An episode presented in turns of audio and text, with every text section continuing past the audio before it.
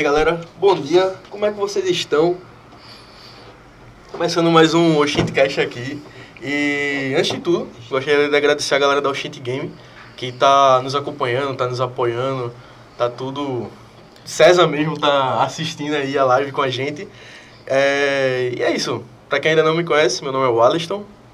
Elvis.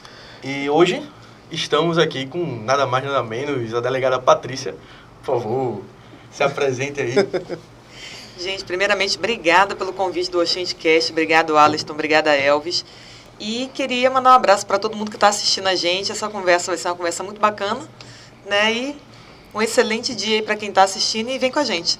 É isso aí, galera. Inclusive, se você estiver assistindo na Twitch, já segue a gente e estiver no Instagram. No Instagram não, no, no YouTube. No YouTube. Ou no Instagram da delegada também, que ela tá ao vivo também, já é. segue ela lá. É, delegada Patrícia. É, tá assim, usa, delegada Patrícia Domingos. Olha aí, já segue lá, tá, galera? Se estiver assistindo no YouTube, já sabe, se inscreve, ativa o sininho, que eu vou conferir, viu? Fique, fique ligado aí. Então. Pronto, delegada Patrícia. É, a gente quer saber mais.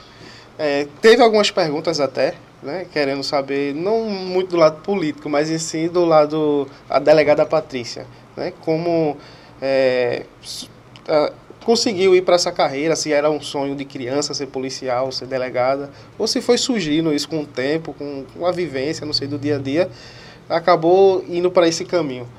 O que é que pode falar aí para gente? Bom, gente, eu sou a criança que realizou o sonho real de ser polícia, né? É, nas brincadeiras de polícia e bandido, normalmente eu era polícia. então, isso vem, vem de pequenininha mesmo, a vontade de, de trabalhar na área jurídica, de ser policial. Né? A gente, às vezes, olha assim para o sonho da criança e fala, ah, vai passar. Até porque a criança ela quer ser uma coisa a cada dia diferente. Né? Então, eu já quis ser astronauta e outras profissões. Mas quando é, eu fui me tornando adolescente, eu fui começando a olhar com muito carinho para a área jurídica. Né? E o grande sonho de mudar o mundo, né, que a grande maioria das crianças tem, uhum. é um sonho que eu carrego comigo. É fazer a diferença, é poder colaborar para um mundo que a gente deseja viver, para um mundo melhor. Então, com 17 anos, eu comecei a faculdade de Direito. Uhum. E durante cinco anos de faculdade de Direito, eu não mudei de ideia. Eu entrei querendo ser delegada. Tive um professor, Rochester Marreiros, que além de professor, é meu conselheiro até hoje, é meu guru jurídico até hoje. E ele passou no concurso para delegado enquanto dava aula para gente.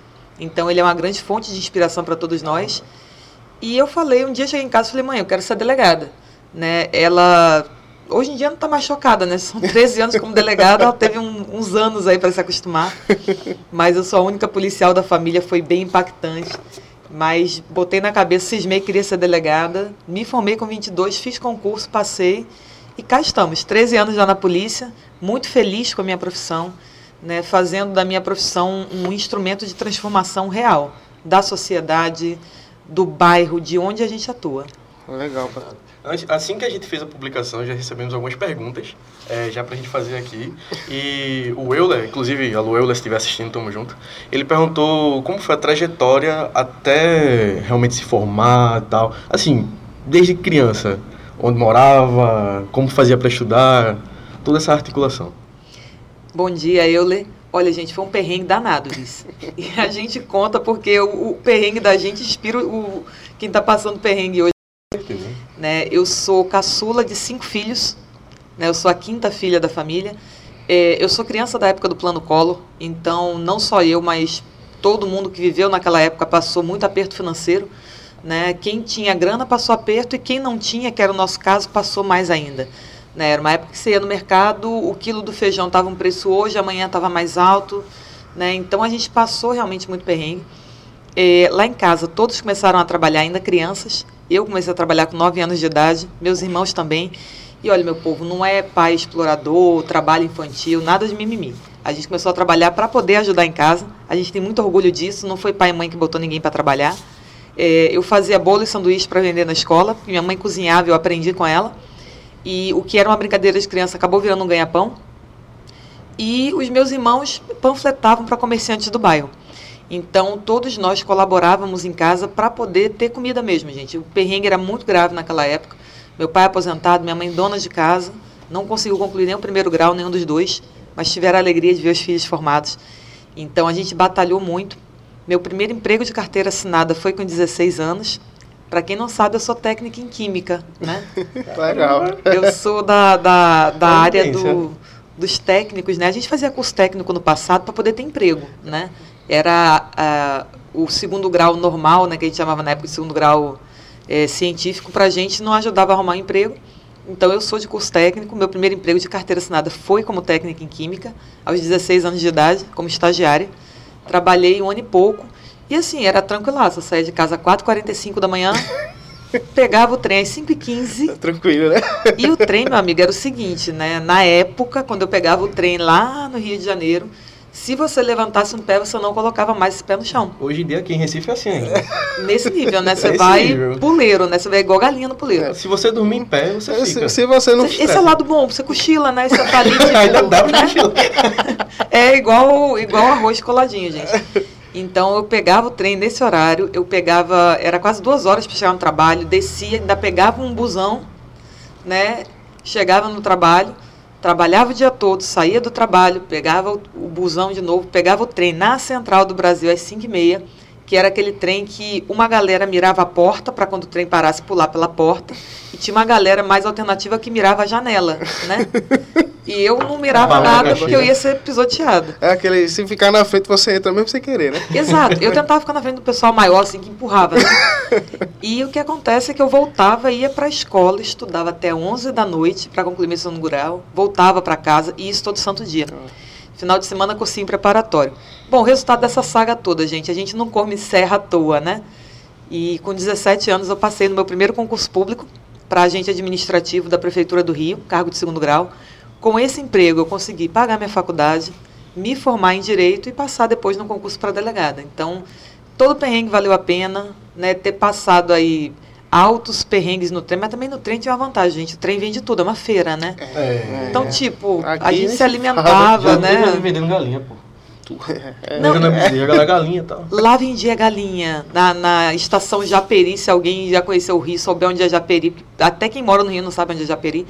Mas o, uma baldeação que eu pegava no trem, às vezes era porco, galinha. Tinha um, porco Caramba. que paquerava, né? Ele meio que se roçava na gente. A gente chegava no trabalho com a calça cinza do porco. É, faz parte da vida. Olha, os perrengues, eles são o melhor caminho para a gente se tornar resiliente é, né? e é, avançar. O porco, gente. O pior nunca... que o porco, assim, ele não, não tinha tomado um banho, escovado dentro é. de colgate, né? Então, tipo, ele meio que passava na gente assim, ficava a, a mancha cinza do porco, né? Ele fazia meio que um raio-x na calça da gente. Ah, Deixa uma lembrança. A lembrança, a marca. A marca que tinha passado pelo Hashtag metrô, saudade do porco. Hashtag porquinho.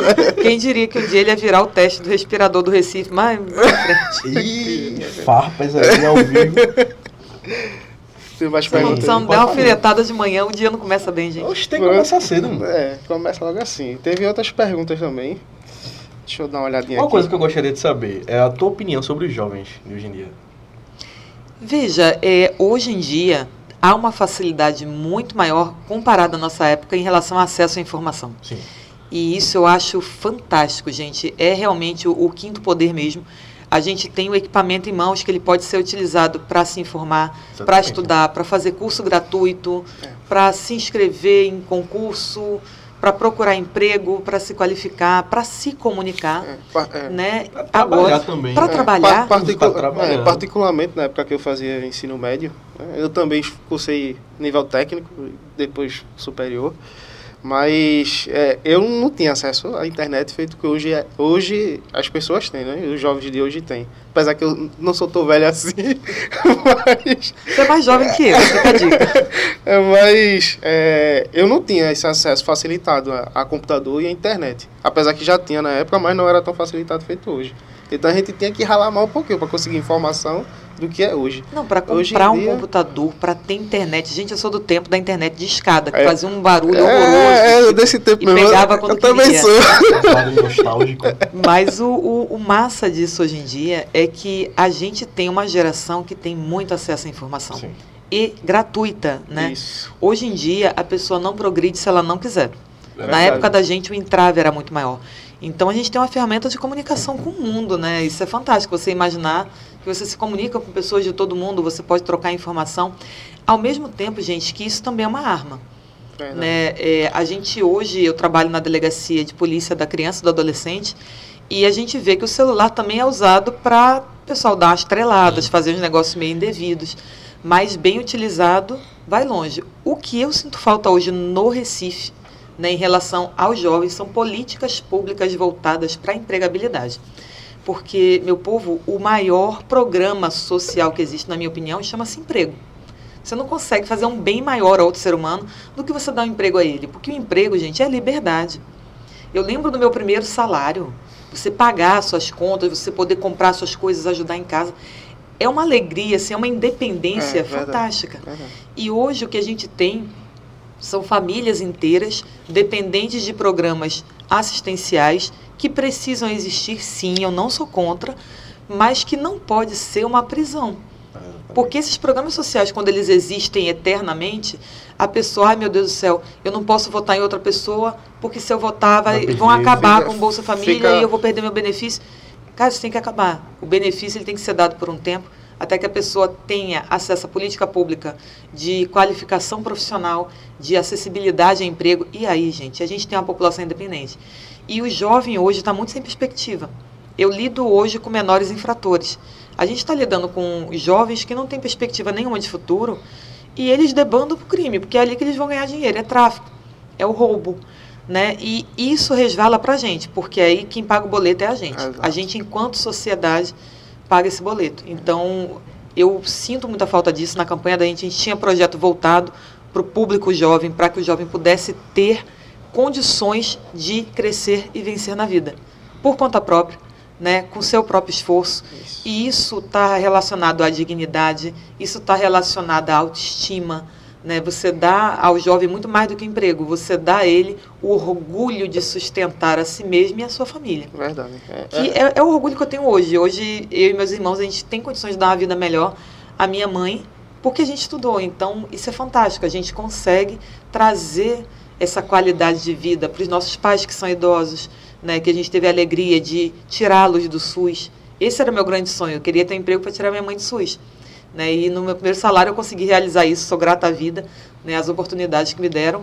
Mas, pô, ver minha mãe na fila do SUS idosa, para mim aquilo era um sacrilégio. Né? A- Até, assim, deveria, essas dificuldades, né, pelo menos é como eu vejo, eu vejo como tentar pelo menos dar um empurrão para um incentivo para você melhorar. Eu sei que nem todo mundo tem as mesmas oportunidades que outras pessoas têm e tal, tem toda um- uma questão social envolvida, né, mas, assim, eu sempre fui muito dependente, independente, né, também trabalhei cedo, acho que desde meus 15 anos, que eu trabalho ou informalmente, eu comecei estágio e por aí vai. E não parei até hoje. Estou aqui lutando para tentar realmente dar uma vida melhor para minha família. Né? Eu sou casado, tenho uma filha. E para dar uma melhora de qualidade de vida para meus pais também, né? que são autônomos. Então, assim, não tem perspectiva de, de, de uma aposentadoria. Né? E é uma coisa que, que eu tenho para mim é que eu não posso depender do governo. Até porque creio que o governo não tem obrigação. Eu não tenho obrigação de exigir depender do governo. Eu tenho que correr atrás do que eu quero. Né? O governo tem que me dar as coisas básicas, claro, necessárias. E, e eu sempre tenho que correr atrás. E eu sinto falta isso de muitos jovens hoje em dia. é, dessa independência, sabe? É, a gente tem um exemplo aqui do nosso amigo, o Aleston. É um rapaz novo, né? na idade quase uma diferença de... de, de Chuta aí, chuta aí, mim, Davi. Acho que tem quantos anos? Olha, eu vou dizer que você tem pelo menos 10 anos a menos do que eu. Aí vocês chutem a minha. A tua eu já sei. É, aí. A tua é quase. Vocês têm 20 e a, pouco, a, a minha, povo, a vocês minha, são jovinhos. Não, mas assim, o, o outro dígito. 20 e. Olha, eu chutaria uma idade muito próxima de vocês, uns 24, 25. Nossa. Vocês são Eu vou fazer, jovinhos. eu vou fazer 28. Eu Olha, vou fazer 22 esse ano. é jovinho. Jovinho. Ah, não, vamos usar isso agora, jovinho. e aí, galera, jovinhos. Aí, tipo, são poucas pessoas com a idade dele. é, eu não vou dizer nem da minha, mas a idade dele que corre atrás, batalha, feito que eu conheço ele no particular e corre atrás.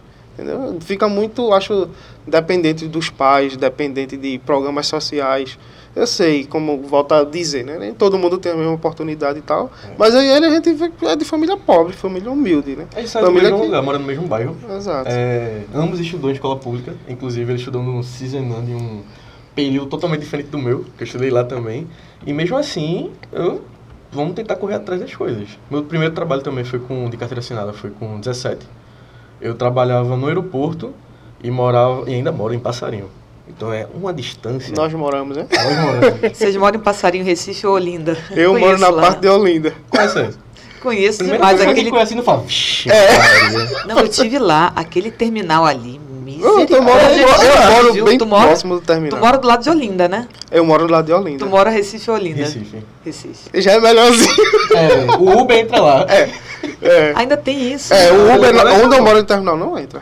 Caramba. Mas aquele terminal ali, gente, tem que cobrar do, do rapaz eleito, né? Do jovinho eleito. Do jovem. Que melhora aquilo ali. Quando, na época da campanha, a gente comentava muito sobre isso, porque as áreas limítrofes, elas são os patinhos feios.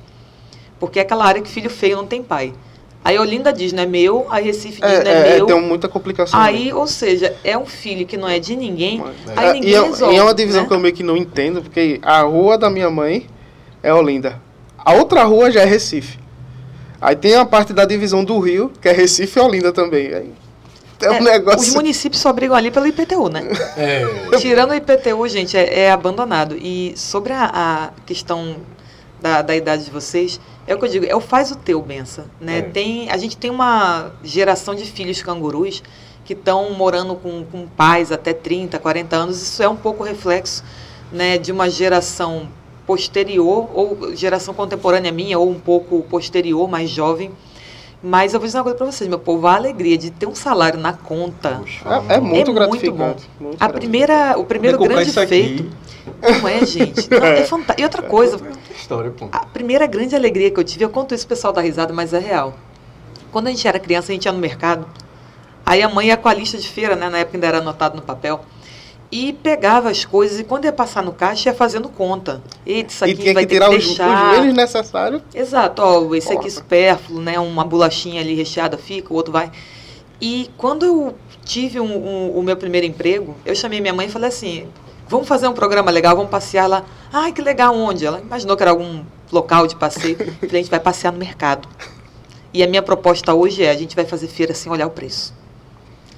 Aquilo Mas- foi uma alegria, mas- botou queijo, botou danoninho. Mas isso daí é gratificante. fantástico. É gratificante. Tipo, o salário foi quase todo, mas valeu a pena. Mas é gratificante você chegar num. fazer uma feira ou fazer uma compra de roupa, não sei.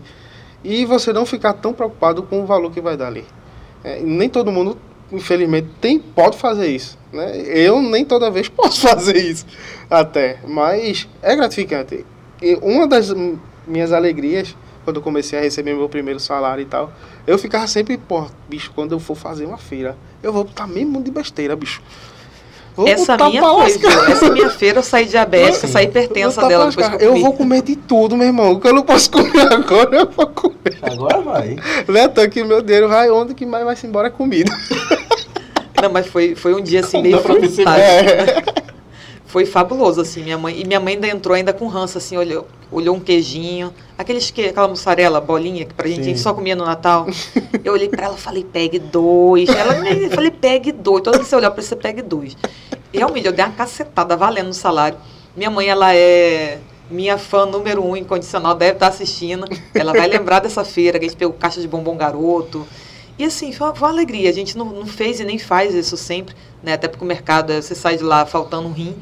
Mas a gente fez uma vez assim, comemorou, foi super feliz. Né? A gente não pensou em, em nenhum outro programa que não fosse a gente entrar no mercado sem olhar o preço, sem deixar nada. Né? A gente saiu dali meio que de alma lavada para dizer assim, última vez na vida a gente pôde, né? É, E é, é o incentivo que eu dou. Eu falo, gente, ser independente, ter teu lar, ter tua casa, pagar suas contas, é bom demais, pô. Você se, se sente meio que livre. Exatamente. Você não fica preso dependendo de alguém, do, do governo ou de qualquer outra coisa. É, é muito gratificante, velho. Muito gratificante. Quem não tem essa experiência pode botar isso como objetivo que, que vai ser mu- muito bom. Porque, eu, é como eu disse, né, eu sempre fui muito independente e tal. E eu nunca gostei véio, de depender de ninguém. Nunca. Quando eu tenho que depender de alguém, eu começo a me sentir mal. É de mim. Até para pedir dinheiro aos meus pais, quando eu não tinha na época, eu não gostava. Eu fazia de tudo, vendia alguma coisa minha, fazia. É, dá um jeito, Era, pô. era, dava um jeito. Opa, tem alguma coisa a falar? Beleza. É, é, nós temos um projeto que é voltado a. É uma networking de gamers nordestinos, certo? Aí ontem eu estava assistindo uma live com um dos participantes do, do Game, que é o nome do projeto, Massa. e a pessoa que estava conversando com ele falou que não existe muitos eventos aqui no Nordeste por conta de incentivo do governo. Eu acho que em relação ao evento não tem que ter incentivo do governo. Também acho E eu gostaria de saber sua opinião em relação a isso. Se, Tipo, deveria ter um incentivo de algum, sei lá, de alguma coisa pública, primeiramente, para depois vir alguma coisa privada, assim, para montar algo, sabe? É, na verdade, Alisson, a gente vive num país onde a cultura, a cultura é, que foi instituída pela forma de fazer política há muitos anos, é a política do Estado vai te dar. Né? Então, o Estado vai fazer o evento, o Estado vai te dar um incentivo, o Estado vai te dar um benefício, o, o Estado vai sustentar as pessoas. E a gente já viu que esse formato, esse modelo não dá certo. Isso não funciona. A gente precisou viver isso muitos anos para, na minha opinião, deixar o país quebrado como está hoje. Porque isso é um fato. A gente não pode é, fechar os olhos para o que a gente vê hoje. Né? E isso não é uma crítica ao governo atual. Fazendo justiça, o governo atual está herdando um governo federal de 16 anos de destruição de outras gestões, de outros partidos, de direita, de esquerda, seja lá de onde for. Né? Porque até ontem eu estava numa rádio e falei, gente, às vezes as pessoas ficam olhando muito para ah, direita, esquerda. Eu falo, massa, daqui a pouco você vê um que é da esquerda na direita, um que é da direita na esquerda, É, e no pô. centro e todo mundo. A política, da forma como é feita hoje, ela é ideológica para o eleitor. E muitas vezes ela não é ideológica para o político. Eu tenho é, essa veia ideológica de dizer, olha, por exemplo, PT e PSB são partidos que eu nunca vou me aproximar, que eu nunca vou estar perto, que eu nunca vou apoiar. No segundo turno não apoiei ninguém, todo mundo ficou meio chocado. É como assim você não vai apoiar ninguém? Eu falei, "Ah, essas duas opções aí, não vou nada. Me surpreendeu alguém Eu vou, vou, eu vou votar num negócio desse, vou participar de, de um- de uma tragédia dessas. Então, na prática, a gente se acostumou com política assistencialista e com um, um governo onde a máquina pública é inchada para poder virar cabide de emprego para a galera. Aí isso vira um balcão de negócio, um troca-troca de favor político. E todo mundo meio que fica nessa dependência de, ah, vamos esperar o Estado fazer.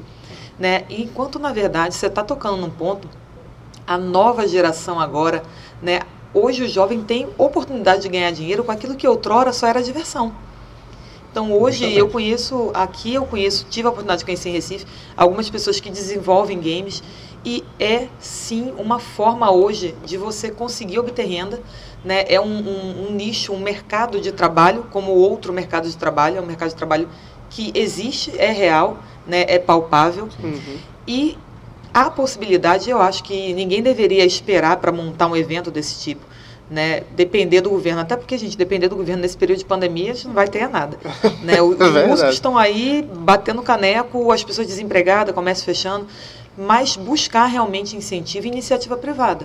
É. Né? Apresentar esses projetos para a iniciativa privada, para os empresários locais, para eles verem o quanto isso é um novo mercado aqui. É, um novo mercado que que pode está ser mercado muito. rentável. E que crescendo Exatamente. muito.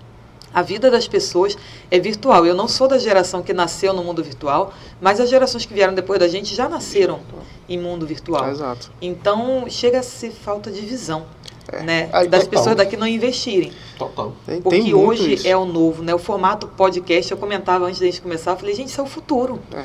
Né? A TV aberta, ela tá morrendo. E não é uma questão de, ai, porque eu não gosto do, da Globo, do SBT, da Record. Não, gente, o canal aberto tá morrendo, eu não assisto mais, a minha vida é streaming. É, mu- é Então, muito difícil eu ligar a televisão streaming, e é assistir. podcast. é, ah, hoje, eu mesma, que sou de uma geração mais antiga, né? Eu tenho 38 anos, sou uma jovem senhora. Eu tenho Pô, jovenzinho. uma jovenzinha. E eu já tenho esse, esse mundo virtual muito forte. A gente fez grande parte da campanha da gente com o mundo virtual. Então, é o futuro. Né? E eu acho que deve se buscar investimento privado mesmo, gente. O caminho é esse e cada vez mais o setor público, a administração pública vai poder investir dessa forma. Porque as gestões públicas estão quebrando, porque são cabides de emprego, porque fazem investimentos inadequados, porque desviam dinheiro. E aí, meu povo, o que sobra é muito pouco. Só sobra para comprar respirador testado em porco. Farpas novamente. Não, Deus foi muito bom que nenhum de nós usou, né? Graças Graças a Deus. Obrigado, querido espero, Deus, obrigado. e- espero nem precisar usar qualquer tipo de, Isola. de, de- de respirador, né? É, teve algumas perguntas aqui no chat. É, o John BR, Ele pergunta aqui: Eu queria perguntar à delegada o porquê dela ter pedido apoio ao Bolsonaro da campanha. Salve, salve, John. Olá, John, tudo bem? Gente, o apoio de Bolsonaro, ele veio de lá pra cá. Poxa, ele eu que achei... quis. Exato, foi ele que me ligou um dia e. É fraca? Não, mas foi bacana pelo seguinte: é, como eu falei, eu não faço política, é, eu, eu sou realmente contra essa polarização acirrada, porque quando a gente olha os personagens, daqui a pouco eles estão meio que trocando de lado, né? Isso pra gente é muito decepcionante. Mas enquanto é, candidata à época, é, alguns candidatos aqui disputaram a paternidade de Bolsonaro a tapas, né? Eu brincava que eu dizia, se fizer o teste de DNA vai dar negativo para todo mundo. né? E todo mundo, não, Bolsonaro me apoia. Aí o outro fez um jingle, botou o Bolsonaro no jingle. O outro fez a montagem da foto, né? Aí o outro dizia que tinha o apoio de Bolsonaro. Eu olhava para aquilo, achava graça, que eu falei, meu irmão, menino pequeno, porra, procurando pai, cara. Bizarro. E eu na minha, eu falei, olha, eu tô aqui, se alguém quiser me apoiar, todo apoio é bem-vindo, não sendo PT, PSB, não sendo criminoso nem traficante, né, não sendo bandido, todo apoio é muito bem-vindo pra gente. E na época, um dia de manhã, eu acordei, isso é real, foi durante a campanha, com uma ligação muito cedo, e olha que eu acordo realmente bem cedo, e a ligação, né, era um sotaque diferente. Oi, tudo bem? Eu queria falar com a delegada Patrícia, você? Eu falei, sou eu, não, aqui é o presidente Bolsonaro. Cara, aí, é, deve ter sido um choque, Aí eu né? travei. Aí eu falei, brincadeira, né? Vê o nível da conversa. Brincadeira, né? Aí eu tirei o telefone do rosto, aí eu olhei e falei, gente, o DDD é 61. Aí eu falei, presidente é o senhor mesmo? Ele, sou eu. Eu me achei. Caramba. Aí me ajeitei, né? Levantei de pijama, né? Levantei da cama, né? Ajeitei o cabelo, né? Falei, peraí, uma aparência melhor. E o que, a conversa que o Bolsonaro teve comigo foi uma conversa que me deixou muito à vontade para aceitar o apoio dele. O que ele me disse foi: Olha, tô lhe ligando, sei que você está numa batalha aí contra duas gestões que já estão comandando o Recife há, há 20 anos e estão destruindo a cidade. Eu tenho interesse que os municípios do nosso país progridam e eu queria lhe apoiar. Se você quiser aceitar meu apoio, olha, eu só te peço uma coisa em troca. Aí eu parei e pensei, falei, vamos lá, né? Vamos ver qual é essa. vai que vai ser? Ele falou que você faça um governo independente. Que você consiga fazer um governo independente, não abaixe a cabeça. A minha vida aqui é muito difícil, é muito complicado você estar comandando um país, mas eu gostaria muito que você fizesse uma gestão independente. Se quiser meu apoio, eu estou aqui. E aí foi quando eu tive em Brasília, tive uma primeira conversa com ele, foi quando a gente fez a live. Sim. Uhum. O apoio dele foi um apoio bem-vindo, sim. Né? As pessoas falam, ah, mas Bolsonaro, não sei o que. Eu falo, gente, olha só. A gente tem que entender que ele é o presidente do país. Gostem alguns ou não, ele é o presidente do país. E nenhum município funciona, gente, sem apoio do governo federal. Tanto é que hoje vocês podem ver os prefeitos do PSB, do PT, de todos os partidos indo ter reunião com os ministros, com o presidente. Ontem mesmo o padre lá de Gravatá, né, que virou prefeito, que é do PSB, estava em reunião com o Bolsonaro, com o ministro do Turismo. Os municípios, gente, não vivem de verba própria, não tem como, a arrecadação não chega no nível de sustentar. E os municípios precisam de apoio. Quando eu tive a oportunidade de ter as portas abertas com o governo federal, falei, precisamos. Recife precisa, a gente não tem é, que ter esse radicalismo reverso também de dizer, não aceito apoio. Pois aceito, um apoio é bem-vindo, foi um apoio que não pediu nada em troca, só pediu que a gente fizesse um governo independente. Uhum. Então a gente teve esse apoio, um apoio, como eu estou dizendo a vocês, que o pedido era que a gente conseguisse libertar o nosso município dessas gestões aí que já vem trelando com dinheiro público há muito tempo. Foi um apoio bem-vindo, foi no final da campanha. Né, o DNA dos outros candidatos deu negativo. Um deles ficou muito chateado na, no debate quando eu perguntei sobre isso. Né, ficou bem chateado, assim, bastante raiva, né, parecia uma criança assim, sem pai. Né, mas faz parte. A política tem um lado infantil também, gente. Chega a ser engraçado. Para quem acha que não, a gente se divertiu muito, porque tem rola um mimimi danado, rola uma vaidade. Né? Eu sou povão, eu venho do, do povão, então tinha coisa que eu olhava, eu ria, eu falava, é sério um negócio desse, é, é assim que o povo faz. É. Você- É assim, como nunca me envolvi em política, mas dá para transparecer isso. Sem- mesmo sem você estar envolvido, sem estar lá dentro, mas você consegue sentir isso. É, se eles acham que não, mas pelo menos eu percebo, e eu sei que tem muita gente que percebe. E eu acho isso muito. Eu, eu cheguei a trabalhar com política, mas eu vi algumas coisas acontecendo e é muito complicado. É, você vê coisa que você fica sem acreditar. Não, e é engraçado que Eu tive uma história no partido, algumas pessoas testemunharam isso. Eu tenho toque com limpeza, gente. Eu gosto de limpeza. Sou daquelas que vê uma poeirinha, pega a vassoura. E a gente não tinha grana para pagar uma diarista para limpar a sede do partido sempre. De vez em quando a gente conseguia. Né? A campanha da gente foi uma campanha muito lisa. E a gente ia ter uma reunião, ia receber o pessoal que trabalha no comércio ali do centro da cidade, os representantes de uma associação, de um sindicato que tem ali, uma associação. E o partido estava muito sujo, né? Latinha de coca para todo que era lado, poeira no chão, amigas, o tampo de vidro sujo. Aí eu falei, ah, gente, Maria Limpeza baixou em mim, né? Aí eu fui lá, falei, ah, meu Deus, vamos limpar esse negócio aqui. Eu peguei a vassoura, comecei a varrer. E um colega que trabalhava com a gente, né, que a minha campanha foi praticamente toda de voluntários, né? Até a Rússia, se estiver ouvindo, Rússia olhou e falou, ah, você não vai varrer isso não. Aí tomou a vassoura da minha mão, começou a varrer. Instintivamente eu corri peguei o Veja. Aí eu fui para a mesa limpar, né? Enquanto eu passava o Veja na mesa, a Rússia eu varria, o pessoal da reunião chegou e entrou. Porque não tinha recepcionista, que a gente também não tinha grana para pagar. E o pessoal entrou e me viu lá, tipo, mega fascinando. E todo mundo olhou assim, aí eu fiquei meio constrangida, aí botei o vejo assim do lado. Né? Quando a gente começou a reunião, eles comentaram. Eles falaram, Patrícia, a gente não está acostumado a ver isso. A gente não olhou com nojinho ou com reprovação, não. A gente olhou porque nunca na vida a gente achou que a gente ia ver um, um, um candidato a, a, prefeito dando uma faxinada. Eu falei, olha, gente, eu limpo minha casa. Eu não gosto de sujeira, eu tenho toque sujeira mesmo. Se eu ver, eu vou dar uma limpadinha. E eu falei, cara, a gente é isso. A gente é, mora de aluguel, para quem não sabe. Não tenho patrimônio milionário, porque eu sustento minha família com muito orgulho. Eu ajudo muito minha família lá no Rio até hoje. Eu trabalhei para isso e cheguei aqui por eles. Cheguei aqui com a ajuda de todos os meus familiares. A gente costuma dizer que nós somos projetos de grupo. Né? Cada emprego que eu e meus irmãos nós temos foi um projeto familiar. Foi mãe que incentivou a estudar, foi um ajudando o outro a estudar para concurso. Então nós somos sócios uns dos outros a gente se ajuda, né? Mamãe a majoritária sempre vai ser, é a chefe do clã. Nós temos um matriarcado na minha família. Ela tá assistindo aí. Não, mamãe é maravilhosa, ela batia a boca com o hater meu, gente, assim, minha mãe é fantástica. Caramba! Não, depois que eu dei smartphone pra ela, virou uma arma. Virou uma, eu vi ela batendo boca, eu chamei ela, falei, mãe, pelo amor calma, de Deus. Calma aí, calma aí. A pessoa vai saber que você é minha mãe, esconde. Ela, vou mesmo, alguém vai estar xingando minha filha. Eu falei, relaxa, falei, ó, estão xingando pouco, vão xingar mais. Mas é instinto de mãe, né? Sempre é proteger, sempre.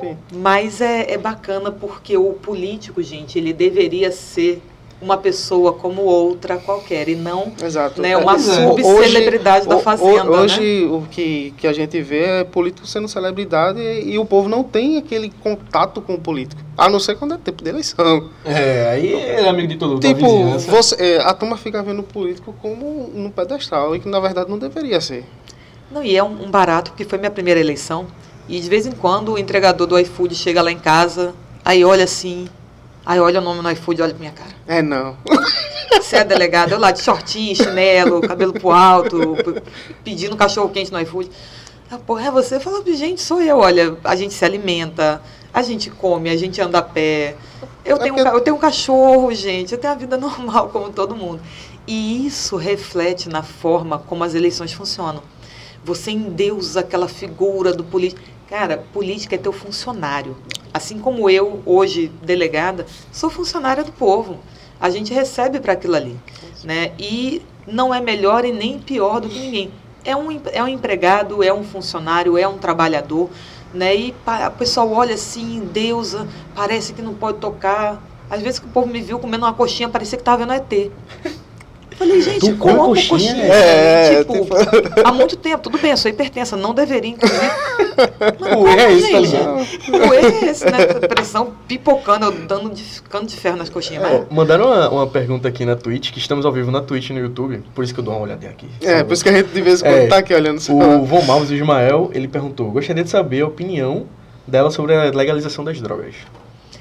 Ismael, eu sou super contra legalizar as drogas. Né? É, e quando eu falo de legalizar as drogas, eu estou falando de todas as drogas, a gente vai passar por aquele, aquela velha polêmica, né? Ah, mas crack, cocaína e maconha são coisas diferentes. São. O usuário de maconha, ele não faz mal a ninguém, não. Ele faz mal a ele mesmo. Que ele fica lá lombradão, chapado, é capaz de alguém assaltar o cara, matar o cara, e o cara tá em Nárnia, né? Tá em outro universo ali, tá? Na viagem. Já o usuário de crack e cocaína é o cara extremamente que pode causar um perigo muito extremo aos demais. Só que a grande bronca é a seguinte: por mais que pareça clichê, a frase que eu vou falar aqui, gente, para os jovinhos que estão ouvindo, vão Salve, olhar para mim e vão me ver assim com 60 anos e vão achar que é a avó deles falando. Mas é uma frase mais certa do mundo. A maconha ela é o caminho para outras drogas. É mesmo? Fato. É. Assim como a bebida se torna o caminho para outras drogas também. Então, o que, que acontece hoje? Eu trabalhei 13 anos como delegada, completando esse ano, e desses 13 anos, 9 anos em delegacia de bairro. Eu vi o que, que a droga causa numa família. É um estrago, eu posso dizer que muitas vezes irreparável.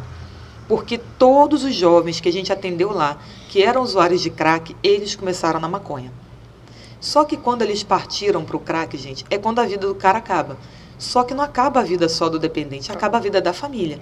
E Porque- todo mundo envolvido nele, né? Todo mundo, porque a família começa a girar ao redor desse, dessa pessoa que é usuária de droga. Porque ele vai querer precisar, não é nem querer, porque dependência química hoje é doença, tem CID, é patológico. A pessoa não fuma crack porque ela quer se tornar o zumbi da cracolândia.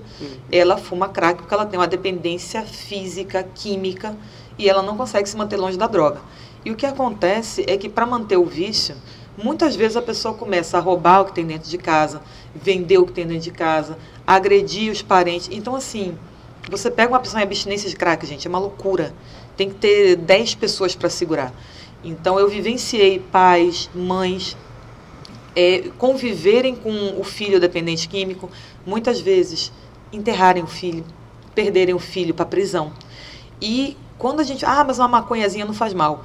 Veja, a longo prazo, ou dependendo do caminho que tome, é porta para outras drogas. Eu sou radicalmente contra liberar qualquer tipo de droga, já basta o cigarro e a bebida que são liberados, que já causam tantos prejuízos. Então, sou, não sou hipócrita, bebo socialmente, né? Mas eu sou realmente contra liberar, porque eu acho que o nosso país ia é, de- demandar assim, para um, pra uma seara muito perigosa. Se tá ruim, já ia capotar. Passa ali embaixo daqueles viadutos ali da Agamenon à noite, na Rua do Imperador. Gente, são zumbis. Os moradores de rua estão ali. Eu já fiz alguns trabalhos assistenciais ali. E assim, o cara tá em outro universo, tá em outro planeta, perde a saúde, perde os dentes, é, perde vontade de viver, perde a autoestima. É um Walking Dead mesmo. é, eu cheguei Pô, tá a- andando ali perdido na vida, é um- sabe? Uma ajuda ao crime. Você vai comprar ali pro traficante, o traficante compra mais arma, sei lá que diabo vai fazer da vida, que vai só piorar pra sociedade. Olha, aquela frase do Capitão Nascimento é a coisa mais certa do mundo. Né? Quando ele diz assim, ele pega um jovem lá de classe média, usuário de droga, e fala, você que financia isso aqui. É? Real. Né? O dinheiro do tráfico, a gente já fez operação, prendeu grupos de extermínio, né? É, na época em Jaboatão Velho, no bairro de Santo Conta isso aí, Aleixo. Conta aí, conta aí. Ah, foi a primeira operação da gente. O nome foi super diferente, Operação Fórmula 1. Fórmula 1. Uhum. Essas operações sempre tem um nome, tem alguma coisa a ver com o que vocês estão Com que a gente investiga. investigando, né? E a gente, modéstia à parte, a gente sempre foi bem criativo para isso. Fórmula 1, o nome do líder da quadrilha, o apelido do rapaz era Senna. Ah, tá, não. tá vendo aí? Tem que ter ligação. A gente prendeu na época, a gente aprendeu mais de 60 quilos de maconha. A gente prendeu, se eu não me engano, acho que foram 20 e poucas pessoas. Eu tinha um ano meio de polícia nessa época. Foi uma grande operação. Né? Pegou o bairro Santo Aleixo e a comunidade B13. E veja, B13 é porque não é da época de vocês, mas teve um filme há muitos anos atrás, Sessão da Tarde, né? Que era B13 Território Proibido. Esse era o nome do filme. Essa comunidade ela era chamada de B13 porque a polícia não podia entrar lá que levava bala. Caramba. E aí eu tinha um ano de polícia e falei, ah, quero, quero ver quem vai segurar alguém com um ano de polícia para dizer que não vai entrar em algum lugar. a gente fez uma mega operação, teve helicóptero, teve tudo, gente. Foi cinematográfico. Para mim foi a realização de um sonho real. E a gente conseguiu prender o pessoal que traficava e que matava e praticava homicídio naquele local. E veja, o dinheiro da droguinha, o dinheiro da maconhazinha do cidadão que vai lá comprar uma maconhazinha, um jovenzinho. um pozinho do jovinho que vai comprar seu, seu pó para dar um tapinha à maconha, gente, era o dinheiro que esses caras compravam arma para matar outras pessoas. E nesses matar outras pessoas, eles iam matar o concorrente, o traficante. Só que, gente, era tiroteio. Que poderia pegar de Na, na hora do dia, num desses tiroteios aconteceu até um milagre. A gente achou um par de muletas no chão. Eu falei, gente, o cara voltou a andar, o cara correu. Até hoje eu não sei de quem é essa muleta. Eu falei, meu irmão, milagre aconteceu que o Cara, cara me segurando pra não soltar piada. pilotou, né? Então, assim, é triste porque é o dinheiro da droga que financia Justamente. outro tipo de crime. E nesse tiroteio, teve inocente baleado, teve criança baleada. Então, essa violência que a gente vê nos bairros, né, nas periferias, nas comunidades, ela vem daí. Então, de fato, é a frase do, do Capitão Nascimento lá do Tropa de Elite. É o dinheiro do, do- do playboy maconheiro que financia o, o que acontece. Hoje, para vocês terem uma ideia, o secretário de Segurança do município, que ainda é o mesmo da gestão passada, ele tem um vídeo que é icônico dele, assim, o vídeo é histórico, né, é épico. Ele diz assim, ah, acho que tem que liberar todas as drogas, não só a maconha. Fala pra ele, fala, meu amigo, tu já viu alguém fumado de crack? Fora Ah, que Porque a se galera tu que tá vê, tu presa, vai correr, pô. Se liberar a galera que tá presa, vai ter que ser solta, né? Exato, Tem toda uma gente. questão tipo, ainda- é, é uma loucura você falar para liberar droga. Falar, meu amigo, você não conhece a cidade que você mora. Vai ali na Rua do Imperador, vai ver como é que é o pessoal que fuma crack. Senta ali, bate um papinho eu pra tu já, ver. assim, eu já fiz, Fogo, eu já fiz ação voluntária junto com a minha esposa e um pessoal. A gente sair de noite, né, distribuindo comida, alimentos e cheguei a ver muita coisa. E até a gente que tava fazendo essa ação, muitas vezes fica com medo de acontecer alguma coisa, sabe? A gente ficava sempre atento, sempre ficava tinha canto que a gente nem parava, infelizmente. Porque quando a gente via, bicho, não é melhor nem parar aqui, porque pode acontecer alguma coisa com a gente. Exato. E, e o secretário de segurança, ao invés de estar querendo liberar a maconha, o crack e a cocaína, ele devia estar era dando subsídio e auxiliando as diversas clínicas, né, comunidades terapêuticas que hoje existem, a maioria custeada por programas religiosos, para poder tirar as pessoas da dependência, porque também ninguém faz nada para essas pessoas. E isso era um projeto nosso também, porque eu falei, gente, a gente não pode viver num município onde você tem cidadão que é é invisível. Você, o poder público esquece que essas pessoas estão ali. Elas acabam mortas por problema de saúde ou assassinadas. Passa um vândalo lá, espanca, agride. Então, elas fazem parte, são vidas recuperadas. Ontem eu tive a oportunidade de visitar uma clínica terapêutica lá em Gravatar e o que eu vi foi 30 pessoas com a chance de recuperarem suas vidas. Pessoas que estão em tratamento. E eu olhei e falei, cara, essas pessoas vão voltar a ter, a ter suas vidas de volta vão voltar a ter autonomia, construir família, trabalhar. E é isso que a gente quer. Né? A gente não quer empurrar mais gente para droga, a gente quer tirar quem está lá e trazer de volta. Né? Com certeza. É verdade. Já que entrou nesse, nessa parte aqui bem polêmica da- das drogas, e a questão da liberação de, de, de armas, que é que a tua opinião sobre porte, posse, qual a tua opinião? Vamos lá, como diria George Washington, todo homem livre deveria ter o direito de ter uma arma na sua casa. Eu sou a favor da liberação da posse, Que é a que fica em casa. que é que fica em casa. É o cidadão poder ter uma arma dentro da sua casa, porque veja, você está em casa no meio da noite com sua família. Você não convidou ninguém para tua casa. De repente, Escuta um Alguém barulho. pula no seu quintal. Aí você faz o quê? Você abre a porta, fala, seu ladrão, bora tomar um café, comer um tareco. Gente, o cara invadiu a sua casa, o que ele merece, desculpa pra quem acha ruim, ele merece levar bala, meu povo. Que veja, ele não tá entrando na tua casa Com bater boas um papo. intenções. Com, boas intenções ele não tem, com certeza. Exato. Quem tá pulando o muro da sua casa tá pulando pra roubar, estuprar, matar. Quantas histórias de famílias que foram barbarizadas, filhas estupradas na frente dos pais, famílias inteiras assassinadas, agredidas. Quem está entrando na tua casa, gente, se não foi convidado por você, como você disse, não está entrando para fazer coisa boa. Então, dentro de casa, eu defendo a liberação da posse. É, eu lembro que eu tive nos Estados Unidos a primeira vez em 2011 e eu fiquei maravilhada de ver que não era coisa de filme. Lá as casas não têm muro. É, É real. Verdade. Tem cerquinha, tem plantinha. Porque lá é o seguinte, gente, todo mundo tem uma arma em casa. Botou a cara na janela do coleguinha, leva bala. E aí, qual é a consequência disso? Ninguém tá pulando o muro de seu ninguém. Pois é. Agora, a liberação do porte, na minha visão, o nosso país hoje Não tem não está preparado para isso. Não tá, isso é um fato. Uma coisa que eu escutava muito quando eu falava na escola em relação a essas coisas é: ah, mas se tá dentro de casa, vai sair na rua. Se tem arma lá dentro, o que é que vai impedir de sair na rua? Pra fazer alguma coisa ou algo do tipo. Veja, impede porque vai ser preso, né? É, é porque a gente pensa assim, ah, meu Deus, vai liberar arma, aí mais bandidos vão poder comprar arma. Gente, bandido não compra arma na loja. É, exato. Vou ali na americana. Isso, Exato. isso não vai empatar nem dele comprar mais ou menos. hein? Exato. O, o bandido já compra arma, já assalta a gente armado. Isso não vai influenciar para ter mais assalto ou mais homicídio. E em relação a sair de casa com a arma, é possível? É. A pessoa vai ter uma arma dentro de casa, é possível que ela pegue uma arma e saia com a arma? É. Mas se for pego, gente, vai ser preso. É, tá se for pego crime. numa abordagem, está cometendo um crime. É, um outro argumento que as pessoas usam de, ai, mas uma arma dentro de casa, né, as pessoas vão se matar. Veja, quem mata não é a arma, quem mata é o ser As humano. Porque eu É, falo ele pras pode pessoas, matar. Hoje a gente vê quantos casos de feminicídios ou, ou homicídios dentro de casa, ou na brutalidade na mão ou na faca. Então, eu acho que. Exato. A pessoa mata com, com faca, mata com tesoura, mata espancado, mata estrangulado. O que as pessoas têm que ter na cabeça é, é o ser humano. Se o ser humano ele quiser lhe matar, Ele vai, ele tem certeza que ele vai lhe matar. Ah, um- Ah, mas a arma facilita? Meu amigo, se o cara quiser te matar, ele vai te matar até com um copinho de plástico.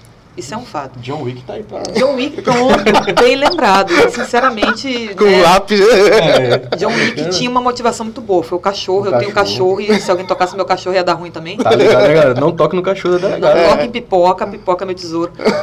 Mas, na prática, é, eu, eu sou a favor, sim, gente. A pessoa tem que ter alguma forma de se defender dentro de casa. Porque, realmente, imagina você estar na tua casa, um bandido está entrando lá no teu quintal, porque aí é o seguinte, não adianta você ter uma faca. Porque para você dar uma facada em alguém, o bandido vai ter que chegar muito perto de você. E aí, meu filho, o bandido já, já ganhou e você perdeu. E geralmente Né? ele não vai de mão livre, ele vai estar armado. Outra coisa, gente, você com uma arma dentro de casa, você não precisa nem atirar no bandido. Você dá um tiro pro alto, escreve, o bandido corre. Ninguém entra numa casa sabendo que tem alguém armado ali dentro.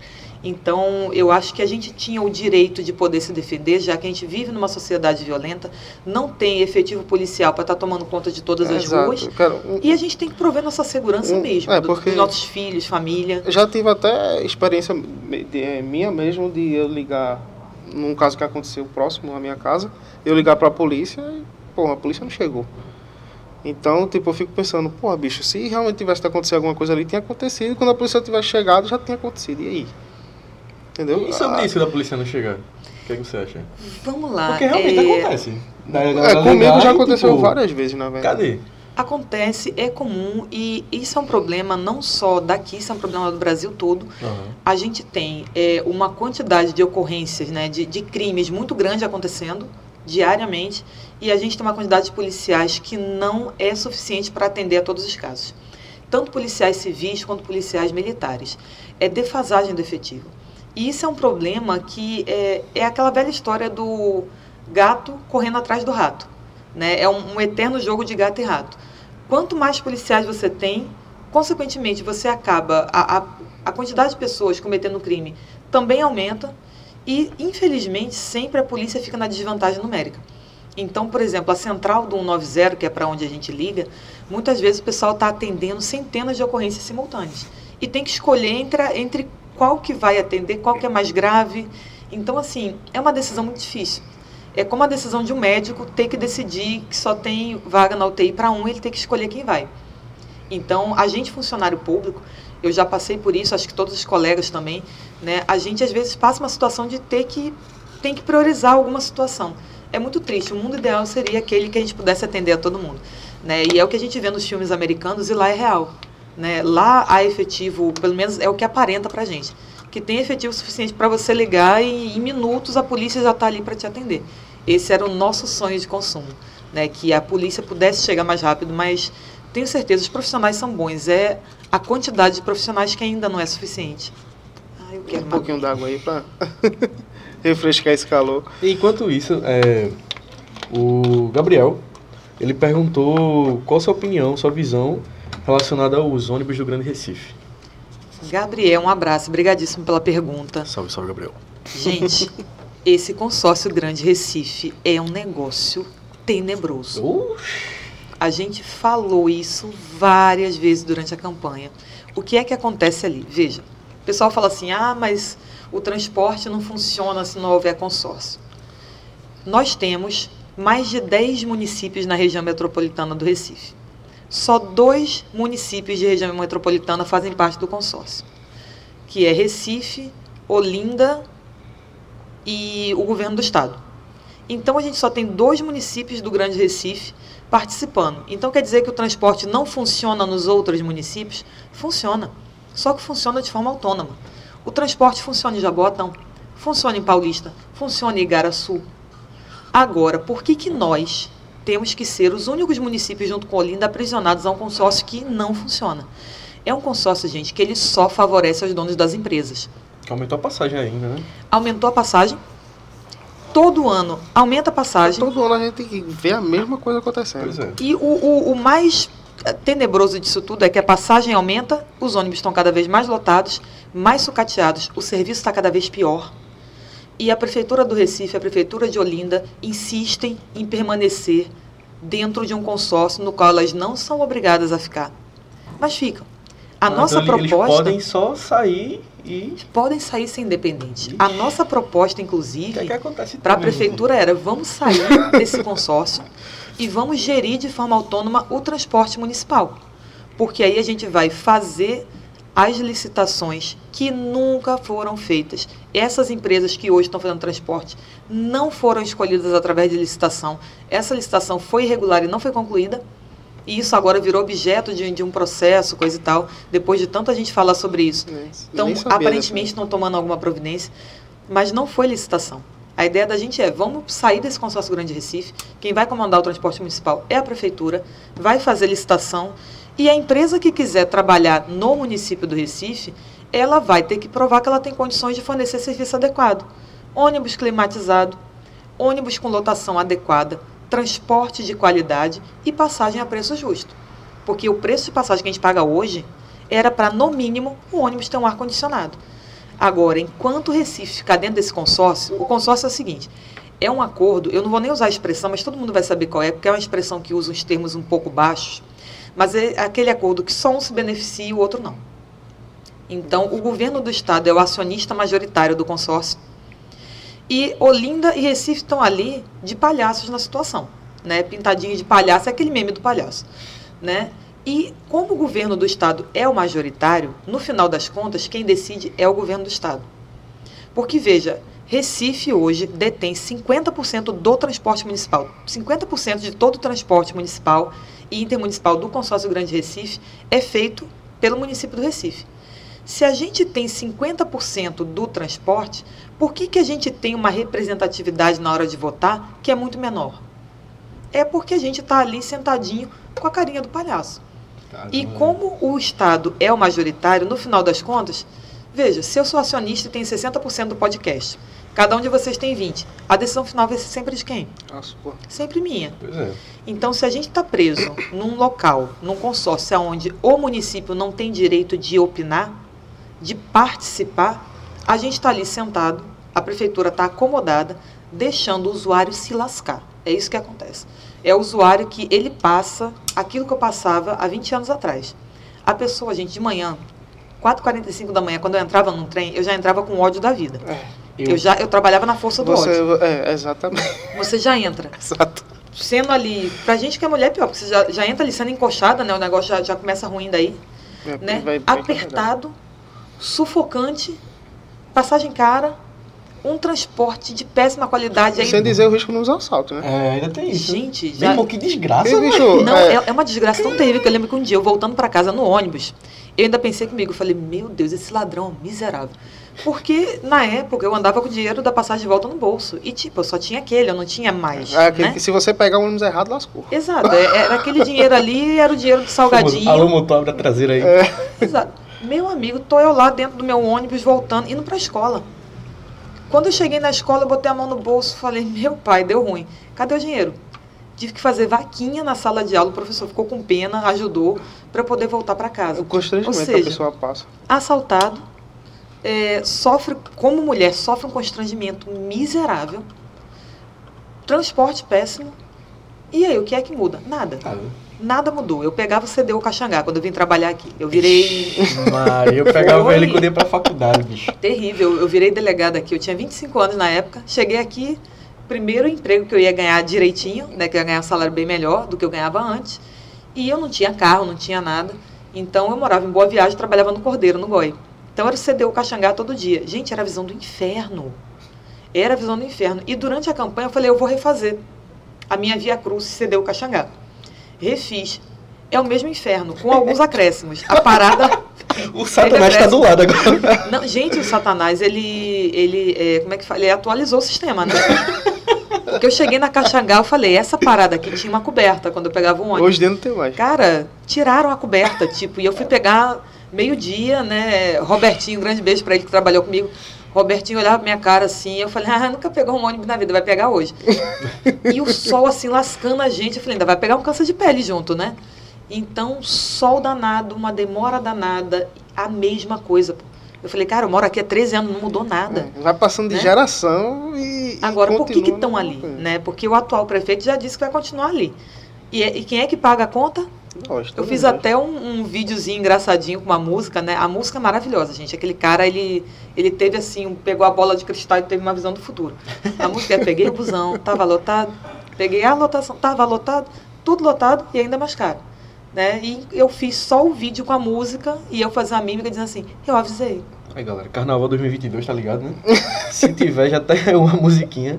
Mas isso é absurdo. Pronto, eu e Elvis... O lado bom é que tá tendo show no busão, né? Porque como ali é, eles já en- entenderam a, a ciência, né? O, os cientistas de referência no mundo em Covid já disseram que não pega Covid em condução, né? Porque é isso que o pessoal que acha, né? Pois é. Pobre não É, pega é porque, não, é porque E aí tá tendo a show no Covid busão, né? anda de Uber, É pô. roda de Uber, pô, tá Anda de ligado? Uber. É diferenciado, menino. Nem o Covid quer pegar o consórcio grande de Recife. Deve ser por conta disso. É isso aí mesmo. Pronto, nós moramos em Passarinho e se fosse pra vir pra cá, na Ibiribeira, que é o estúdio Mangue Lab, tá ligado? Galera, se já segue aí no Instagram. É, se fosse pra vir de busão pra cá, Inviável. inviável, pô. Primeiro, eu tô com notebook Primeiro aqui. que é contramão, né? Pra gente chegar aqui. É contramão. Chegar, você chegava. Agora acho que sem um notebook. Aí é bronca. Aí o pai fica como? Desanimado, pô, porque eu trabalho com ele. Mas a insegurança é muito. Eu, eu hoje em dia, eu prefiro juntar um dinheirinho pra andar mais de Uber do que de ônibus. Tem amigo que fala, ah, não, tu é burguês, sei o que, burguês não, trabalhador. Mas é porque, pronto, um celular caro, coisa assim cara e tal, eu não vou dar gosto pra ladrão me roubar. Exato. bicho. É, Quando. Olha, tipo, eu já fui roubada e eu já paguei o celular pro ladrão. Celular que- parcelado em 10. Isso dói. O cara roubou na segunda parcela. Aí em um ano. Eu paguei 8. Tu é doido, é? Isso dói, Eu pô. paguei 8 no meu hipercard pro cara usar o meu Aí depois celular. disso vira essa Meu delegada. Deus do céu. Não, a gente vira delegado com sangue nos olhos, tipo. Eu vou descontar, eu vou prender todo mundo. Falar nisso, é antes, an- antes de ser delegada, já trabalhou com outra coisa? Quer dizer, já, né? Que desde Sim. os 16 que você disse que trabalha. Já trabalhou com o quê? Vamos lá. É, eu fui super multiuso ao longo da minha vida, gente. É, com 9 anos de idade, eu estava fazendo lanche para vender na escola. E o, o legal disso tudo é o seguinte: o fato de você ter uma condição mais humilde não precisa fazer você ser o cara que tem vergonha da vida que você tem. Eu era bolsista numa escola particular. Teve um concurso lá quando eu tinha 9 anos de idade, eu fiz a prova, passei em primeiro lugar, ganhei 4 anos de bolsa numa escola muito boa onde eu morava. Então, tipo, eu, eu tinha duas opções. Eu podia olhar o copo e falar meio vazio. Ou olhar e falar meio cheio. E eu sempre olhei para o copo meio cheio. Eu costumo dizer que eu sou uma otimista incorrigível e altamente contagiosa. Transcendeu o rolê, pô. Mas E é quando bom eu era estar junto de pessoas assim. Não é? Eu podia ser a, me- a menina de 9 anos envergonhada, porque eu era bolsista, eu era pobre, eu não tinha dinheiro para pagar a excursão. Pelo contrário, eu acabei me tornando a pessoa mais popular da sala, que eu falei, eu, eu tenho que dar um jeito de me virar aqui. Né? A gente, na época, montou um jornalzinho na escola e é, comecei a vender bolo e, e- e lanche lá que eu fazia em casa, era sanduíche natural e bolo. E era um sucesso, porque eu vendia e ninguém me dava calote. Quem me dava calote naquela época, gente, a gente resolvia um tapa, né? Então, o primeiro calote que eu levei foi pedagógico. E, tipo, os professores olhavam para aquilo. Eu imaginei, hoje em dia eu vou lhe buscar, viu? Fica Naquela época, rolou um puxãozinho de cabelo e pagou. Resolvia, né? Na- Se fosse hoje em dia, ah, Dedé, Ah, violência. ho- hoje em dia. né? E os professores ajudavam muito. Por exemplo, eles viam que eu era a única aluna que não tinha dinheiro para as excursões, né, da, dos meninos Playboy lá que iam para zoológico, não sei o quê. Aí eles sempre faziam a, a promoção, né? Olha, quem tirar a maior nota na prova vai de graça. Aí pronto. Aí eles já sabiam, eu ia lá, comia papel, então eu participei de tudo. Eu nunca fui a vítima, a coitada, ai meu Deus. Eu acho que o papel de vítima, ele cabe para a pessoa, tendo ela uma vida boa, ruim, seja lá o que for. Né, perfil. E eu nunca tive perfil para ser a vítima. Meu perfil sempre foi: olha, eu quero, eu vou lá e eu vou dar um jeito. Né? E aí, quando eu estava com 16 anos, foi meu primeiro emprego como técnica em química. Me formei com 22. E antes de virar delegada aqui, eu fui professora universitária lá em Aracaju. né? E foi engraçado porque eu fiz um teste para dar aula de processo penal, né? E na época surgiu uma vaga, faltando um dia para começar as aulas. É, eu vou tentar encurtar a história, mas eu fui fazer a academia de polícia em Aracaju porque eu também passei no concurso de, da polícia de lá. E a academia de polícia é um curso preparatório que você faz para virar policial, Uhum. antes de assumir o cargo, né? Então, durante a academia de polícia lá, eu já estava com minha pós-graduação concluída. E aí eu entreguei uns currículos lá em Aracaju. Eu passei dois meses morando lá, na academia de polícia. E aí voltei para o Rio em dezembro. Já estava aprovada no concurso daqui, mas não tinha sido chamada ainda. Uhum. E aí ninguém me chamou para dar aula em canto nenhum lá em Aracaju. Quando foi em fevereiro, isso foi no dia 6 de fevereiro de 2006, se eu não estou enganada. Eu estava almoçando com minha mãe na cozinha lá em casa. E aí me ligaram, não, obrigada, me ligaram da universidade lá de Aracaju. E a pessoa que me ligou era a coordenadora do curso de Direito falou: Olha, fui eu que fiz a entrevista com você, coisa e tal. Surgiu uma vaga aqui para dar aula. Teve uma professora que está grávida, vai se afastar. É, você, dá, é, você dá aula de direito empresarial? Era a matéria que eu mais odiava. Caramba. Aí eu pensei, pensei, eu falei, gente, eu tô no emprego na prefeitura concursada, cargo de segundo grau, ganhando um salário mínimo. Eu tenho a chance de dar uma guinada. Eu falei, dou. Eu não gosto não, ah, mas vou. Aí ela falou, você tá, você tá em Aracaju ainda? Gente, eu estava no Rio de Janeiro, almoçando. Você tá em Aracaju ainda? Eu falei, tô. Caramba. Você pode começar amanhã? Aí eu falei, claro, que horas? Pela manhã. Meu amigo, eu desliguei o telefone. Nem almoçar mal, almoça, né? Não, parou o almoço na hora. Aí eu olhei pra minha mãe e falei assim: Olha só, mãe, eu acabei de receber uma proposta de emprego. É para dar aula para 10 turmas. Eu vou ganhar cinco vezes o que eu ganho hoje. E você já sabe que eu vou, vou me mudar para Pernambuco mesmo, porque eu já passei no concurso lá. Eu só vou me antecipar, vou morar um tempo em Aracaju, fazer meu pé de meia, né? Dar aula, que é uma coisa que eu sempre quis. Aí minha mãe, ah, você começa quando? Eu falei, amanhã. De manhã, inclusive. É, aí minha mãe olhou pra minha cara, minha mãe, como é que você vai pra lá? Porque quando eu vim pra Aracaju fazer o concurso, eu fui de ônibus. 38 horas de ônibus, busão. Quando eu vim pra Pernambuco a primeira vez, gente, eu conheci o TIP, eu vim de busão. o tipo. 36 horas de ônibus. E aí, gostou do tipo? É desse jeito. Rapaz, hoje o TIP tá um palácio, né? Um palácio. A rainha da Inglaterra ia gostar de tomar um rum lá no, no, no hoje o TIP, frente ao que eu conheci, gente, pelo amor de Jesus Cristo, eu cheguei, agora sim, a rodoviária do Rio era bem pior, inclusive. Caramba. E peguei meu busão e vim fazer o concurso. E quando minha mãe falou, quando você começa, eu falei, amanhã minha mãe, não dá tempo de ir de ônibus. Eu ser. falei, não. Ela, como é que você vai fazer? Eu só tinha na minha conta bancária o dinheiro da passagem de ida, de voo. Se desse errado, eu não tinha nem como voltar. Eu ia voltar, como diz minha mãe, em cima do caminhão de abacaxi. Peguei meu voo, fui pra lá, me hospedei na casa de um amigo. E no voo, eu fui lendo o único livro de direito empresarial que eu tinha na vida, que eu só tinha um. E eu fui lendo, preparei a aula ali no voo. Tá, tá, tá, tá, tá, tá. Gente, dei aula lá um ano e meio. E o grande mistério para todos os meus alunos é que ninguém sabia a minha idade. Eu dava aula com crachá virado. Porque eu falei, meu Deus, se o pessoal souber que eu tenho 24 anos, vai, o pessoal vai tirar uma onda valendo aqui, eu não vou ser respeitada. E eu dava aula para turmas da noite, pessoal bem mais velho. Então eu dei aula durante um ano e meio, no primeiro ano Direito Empresarial. No segundo ano, eu ganhei umas turmas de Direito Penal e Direito Civil. Uhum. E foi uma experiência fantástica. Então, fui professora. Quando cheguei aqui em Recife, eh, me tornei delegada, mas também dava aula. Eh, sou professora até hoje, de curso, sou palestrante. Então, eu era a professorinha antes de virar delegada, né? Massa. É, o Noel de Recife, ele mandou uma pergunta aqui já faz um tempinho. É, ele diz, eu queria saber se ela pode falar da delegacia de corrupção.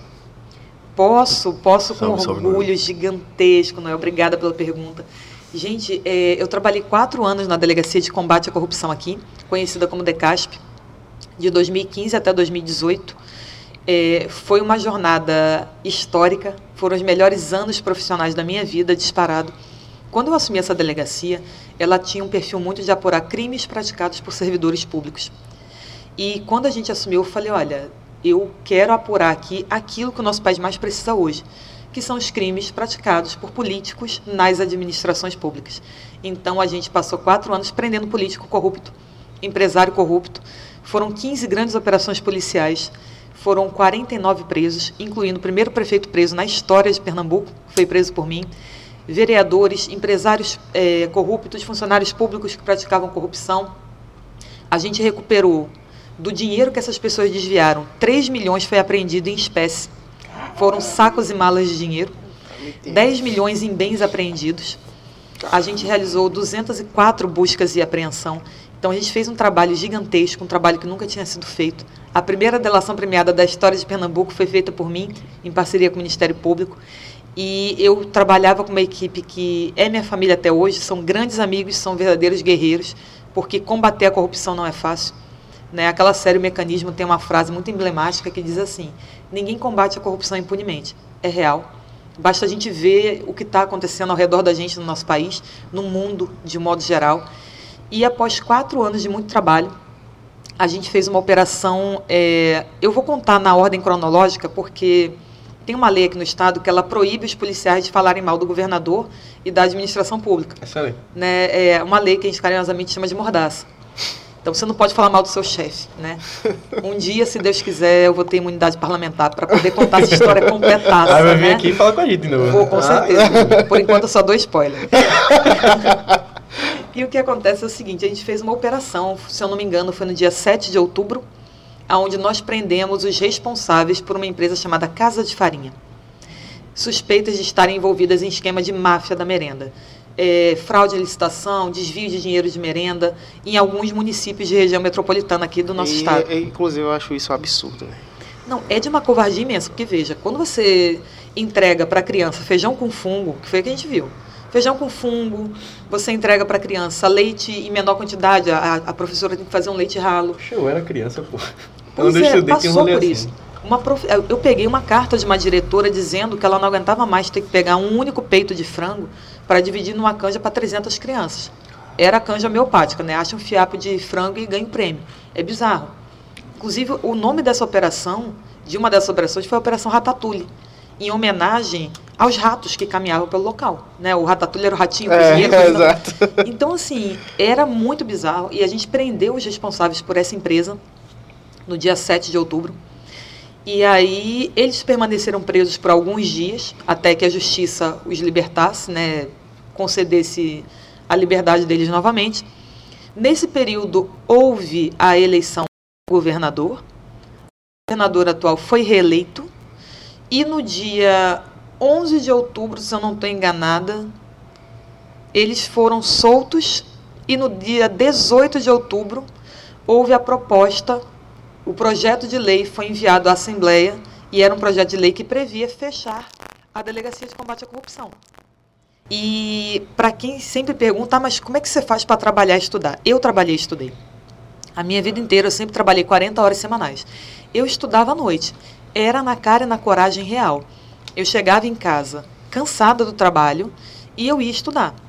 E às vezes eu estava tão cansada, eh, eu dormia em média 4 a 4 horas e meia por noite. Né? E assim, eu tomava uma mega overdose de café o dia inteiro para me manter acordada, para poder estudar. Né? Porque eu sabia que era uma fase. Eu falei, gente, isso aqui é uma maratona.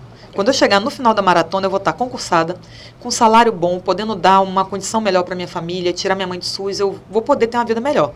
Então, você investe alguns anos da sua vida em estudo e depois o retorno é até você se aposentar.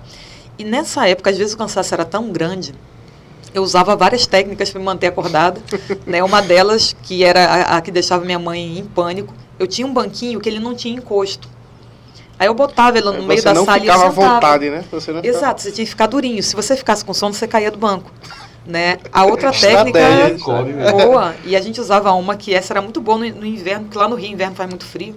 Você bota uma baciazinha com água e pedra de gelo dentro, você bota os seus pezinhos que você não vai dormir. Então eu já estudei com o pé na água gelada. É E hardcore. ali, ó. Aí Será que hoje em também. dia a galera não ia reclamar? Sérgio, eu, sobre- eu sou concursada Nutella, não sou raiz, não. Ou, Olha. raiz, não sou Nutella, não. era gelinho no pé, era livro ali comendo papel. E assim, de manhã, dava 5 e meia da manhã, acordava, botava minha marmitinha na sacola, trabalho, voltava, ralação. E todo o dinheiro que eu ganhava era um salário mínimo. Era tudo para pagar passagem de ônibus para fazer concurso e comprar livro e pagar o cursinho. Não sobrava dinheiro para comprar uma, uma blusinha, um sapato, não sobrava dinheiro para nada. Foram dois anos assim, né? E nessa, nessa pisadinha, né, eu não tinha dinheiro para pagar passagem de voo para os cantos, eu ia no busão e eu não tinha dinheiro de hospedagem. Quando eu fui para Mato Grosso, Cuiabá, eu brinco que eu falo que eu fiz making off do mendigo lá. Porque eu cheguei lá de manhã bem cedinha, 42 horas de ônibus, desci na rodoviária, tomei um banho, fui fazer o concurso, voltei, cheguei na rodoviária meio-dia e o ônibus saía meia-noite de volta. Ou seja, um bate-volta de 42 horas para ir, 42 para voltar. E quando eu cheguei na rodoviária, eu estava muito cansada. E eu ia ter que esperar 12 horas até o busão de volta. Aí eu forrei um jornalzinho no chão, Dormir. botei minha mochilinha e dormi. Gente, e assim, eu só tinha o dinheiro do almoço e da janta, assim, bem contado. E um pacotinho de bolacha água e sal na bolsa.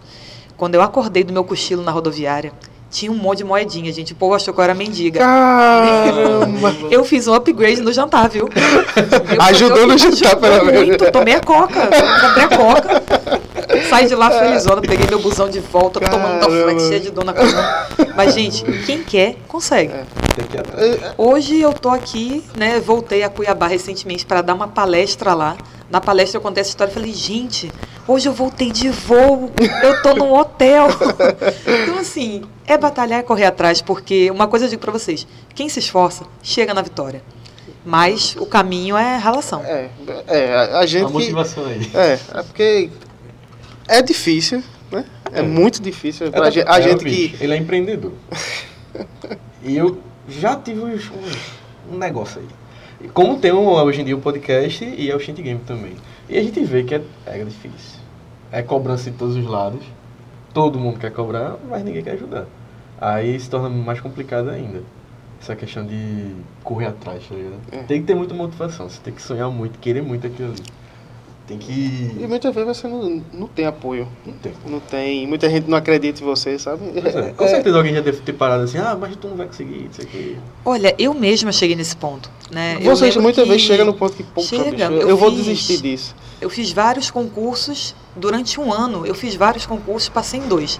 Né? Passei em Sergipe, passei aqui. E chegou um- um- mais para o final do ano, que foi quando eu passei aqui, que minha mãe me viu assim triste no canto e ela olhou e eu falei: "Ah, mãe, eu não quero mais fazer concurso não". Eu já fiz, sei lá, seis, sete concursos, não passei. Tô batendo na trave, ah, não quero mais não, porque cada vez que eu não passo é um sofrimento e eu acho que eu não vou conseguir nunca e que tudo isso aqui é em vão e que eu tô me matando à toa. Por que, que eu não me conformo em viver uma vida como meus colegas aqui da rua estão vivendo? É, porque você vê Né? todo ao seu redor vivendo a vida, você ali. Ali, né? Tipo, pô, todo mundo namora, todo mundo se diverte, todo mundo pega o seu salário, compra uma roupa nova, eu não tenho nada, né? Pô, me lasco nesses ônibus para cima e para baixo. Aí minha mãe olhou para mim e falou assim: "Olha, minha filha, até no dia que você não acreditar em você, eu vou acreditar em você. E se precisar, eu vou acreditar por nós duas. Por isso que eu digo, hoje o meu emprego, ele é o emprego da família, porque foi um projeto de todos nós. Quando um tava, meus irmãos são concursados também. Uhum. Quando um tava mais triste, um vinha e apoiava, pegava, pegava na mão ali, puxava e falava: "Levanta essa cabeça, para de chorar, volte porque você vai chegar lá". Então, cada um de nós que tomou posse nos seus cargos públicos, e nenhum de nós é comissionado, sempre foi uma alegria muito grande, sempre foi uma vitória muito grande. E eu digo que o maior incentivo é a dificuldade. No meu caso era, eu não sei se eu tivesse nascido em berço de ouro, se eu tinha a garra que eu tenho. Né? Verdade, Mas eu precisava ter por quê? Porque eu queria ter uma vida melhor. Eu queria fazer uma feira sem olhar preço. Eu não queria minha mãe em fila de SUS. Poxa, gente, eu queria comprar uma roupa nova. Eu queria poder ir num show legal. Eu queria poder ter grana para realizar meus sonhos, para viajar, para viver numa casa bacana, para ter um ar condicionado. E não ter nada disso e passar muito perrengue era o que me incentivava. Tipo, minha filha, ou você se mexe ou você não vai sair do canto. E hoje eu, eu tenho a vida que eu sonhei, sou grata todos os dias a Deus pelas oportunidades, que eu tive muita ajuda no meio desse caminho. Mas assim, para quem está ouvindo a gente agora, meu povo, não desiste. Sabe, lá no fim do túnel você vai, você vai chegar lá no, no teu arco-írisinho, ele está lá. Agora, se parar no meio do caminho, não chega. É verdade, verdade. É, falou bonito. É como dizem, pô, é, foi até uma amiga da minha mãe que falou pra mim que Deus ele mostra o caminho mais estreito pra você se esforçar pra passar lá e no final tá tipo super topado, tá ligado? Você tá 100% treinado pra aquilo ali. E isso é a verdade. Deixa a pessoa mais casca grossa, pode dizer assim. É. Tem uma, uma frase que eu usava, eu usava isso com os meus alunos antes de entregar a prova.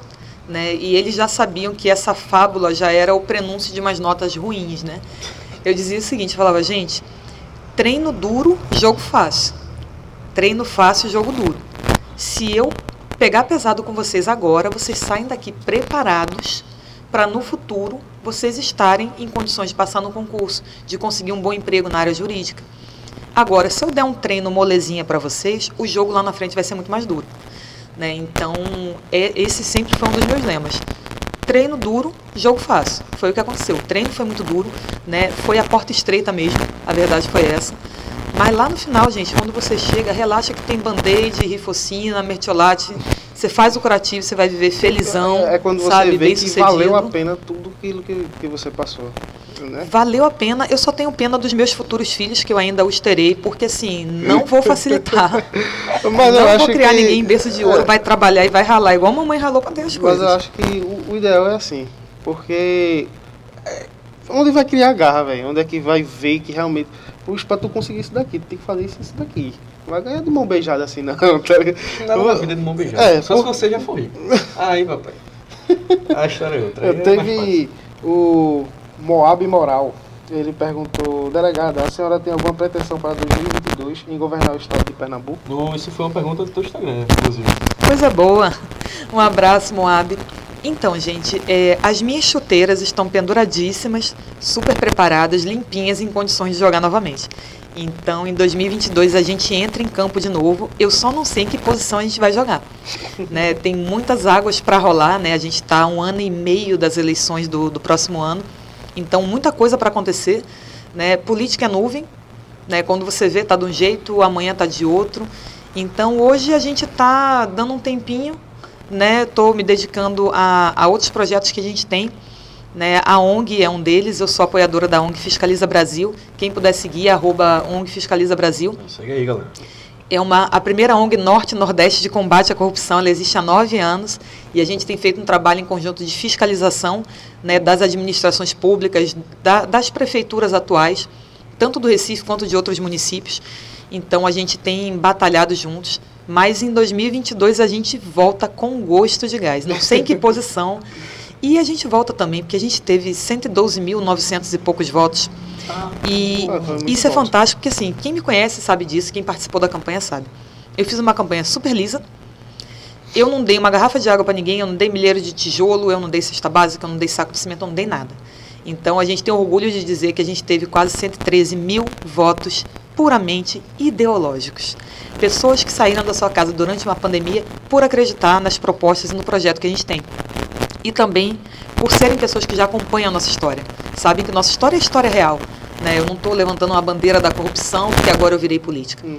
Né? Já vem isso, já vem Já vem de anos, são seis anos combatendo a corrupção e eu tenho muito orgulho de dizer que eu não sou política. Eu estou na Na política e estarei pelo tempo necessário e não vou ficar minha vida inteira igual alguns monrais na forma decadente que estão aí, querem porra, se mumificar na política.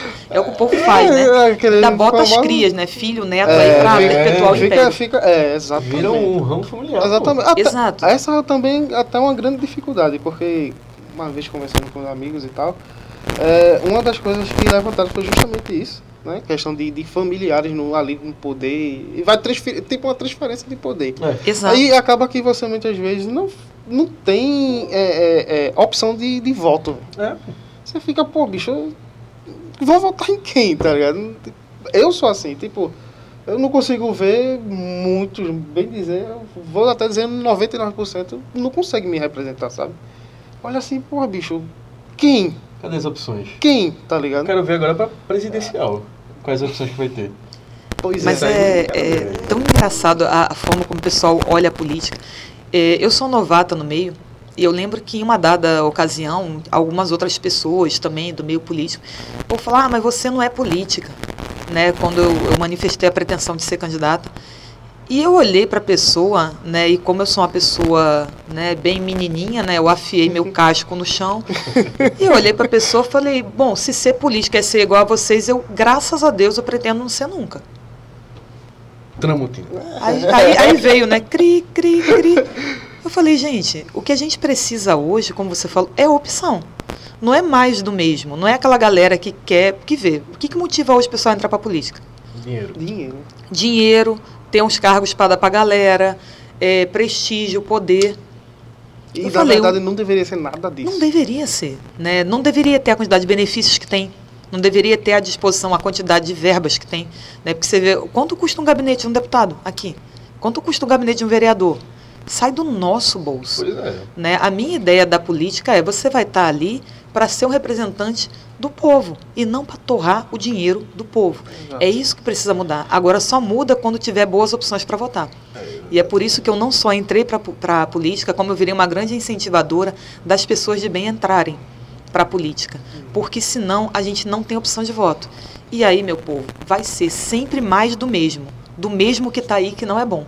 Exato. Eu fui, eu fui mesário na, em 2018. Eu também já Foi a primeira vez que eu fui votar. Foi mais de uma vez, mas. E é- era incrível a quantidade de gente que chegava pra mim e falava: Ó, eu coloquei 13 aqui, mas não tá aparecendo Lula. Eu ficava olhando assim, eu, Jesus. Diz que é brincadeira uma situação dessa. Aí eu, então, aí daqui que eu fosse explicar, mas é porque é o seguinte. Lula não está participando, ele está preso, que não Você tá dizendo que, o- que Lula, meu presidente, tá preso? Aí começava a treta e eu lá, não, galera. A É, polícia ali, tá? Vou lhe chamar, sou mesário, posso? É, é, tipo, chamar aqui? é, tá atrapalhando um pouco, né? Foi uma das. Não. É. Encerrou a amizade aqui. É, eu fui mesário também por um tempo. Fazer igual a tia da infância. Vai, um abraço outro agora. Ah, corta aqui, corta Eu quero a aqui. delegada falando, né? É, eu fui dele, é, delegado. Quem dera, delegado? quem dera, quem dera. É, eu já fui mesário por um tempo e foi aí que eu vi o nível da turma voltando. Foi aí que eu falei, meu irmão, é por isso que o negócio não vai pra frente não, bicho. Não. Era gente bêbado indo voltar, Ah. sem saber quem tava voltando, gente que ia com, com os santinhos. Aí chegava com, porque eu era, que eu sou de Olinda, eu era mesário de Olinda, e chegava com o santinho de Recife e começava a botar os números lá e não Tudo pegava. errado. E a gente não que pode- ganhava dinheiro, tá ligado? É. Então, mas volta aí. É, tá ligado? Deus é mais, né? Aí, tipo, era muita coisa do- desse nível pra baixo. É, Aí é, era quando você, bicho, não vai pra frente desse jeito não, velho. A turma realmente tá ligando pra nada aí, no, pô. no voto. A própria população não. Não acorda. É, vem- é, é, Tudo, é aquele né? negócio, né? Tá pensando a curto É. prazo, pega o dinheiro, pega um dinheiro de tijolo, pega uma água a curto prazo e a longo prazo depois tá reclamando das mesmas coisas, É. Vocês sabem que um, um trabalho, na verdade, a missão da gente nessa campanha era conscientizar as pessoas. Por quê? O que é que eu tinha para oferecer? Proposta. Então, o meu discurso nas comunidades era sempre o mesmo. Eu não tenho nada a dar para vocês agora. Eu não tenho emprego, eu não tenho saco de tijolo, não tenho milheiro. Se tivesse, também não daria, porque eu não aprovo esse tipo de postura. É porque querendo tá Agora- comprando um voto. ali. Exato. Agora, o que eu tenho para dar a vocês é dizer a vocês que em quatro anos a escola do seu filho vai melhorar, o posto de saúde que você frequenta vai melhorar, a sua rua vai estar calçada, o ônibus que você pega vai estar melhor. Só que isso é ao longo de quatro anos. Agora, o que eu quero é que vocês olhem para o futuro. Porque se vocês continuarem olhando para o agora, vocês vão pegar o milheiro de tijolo, vocês vão pegar a cesta básica. E veja, é, às vezes a gente tem uma visão e julga muito severamente quem vende voto, mas eu entrei em muitas casas que eu não vi um grão de arroz na panela. E você ouvir um pai e uma mãe dizer assim: Eu não sei o que eu vou dar de comer para o meu filho hoje à noite, dói pra gente que ouve, mas dói infinitamente mais pro pai que vai ver o menino com fome. Com certeza. Então, é, isso torna o político que dá a cesta básica um monstro, extremamente covarde, porque você se aproveitar da fome. A pessoa que aceita vai ter uma dívida de gratidão, porque veja, às vezes, às vezes a pessoa que aceitou a cesta básica, ela não vai votar por causa da cesta básica. Ela vai votar porque você deu o remédio da bronquite que salvou o filho dela da morte. Porque você deu o feijão que ela pôde alimentar o filho mais tarde. Então, isso meio que vai fidelizando o voto. E é muito triste pensar que a política ainda é dessa forma. E é muito difícil você convencer as pessoas que não olha só para o agora, não. Abre mão disso que querem te dar agora. Não pega esses 50 reais, não. Olha para frente. Pense em quatro anos de uma vida melhor. Pense em não pisar mais no esgoto aberto aqui na porta da sua casa. E isso, para a gente, teve um retorno. Esses 113 mil votos quase que a gente teve, eles foram distribuídos em todas as classes, da classe A à classe E. Então a gente teve voto nos bairros mais ricos e nos bairros mais pobres. Isso significa dizer que a mensagem que a gente deixou em vários bairros mais humildes do Recife chegou. E muitas pessoas ali foram lá, saíram de casa, não venderam voto e votaram na mudança. Porque a gente simbolizava e simboliza uma quebra dessa estrutura política de família, de pagar, de comprar voto. Nossos votos, nenhum deles foi comprado.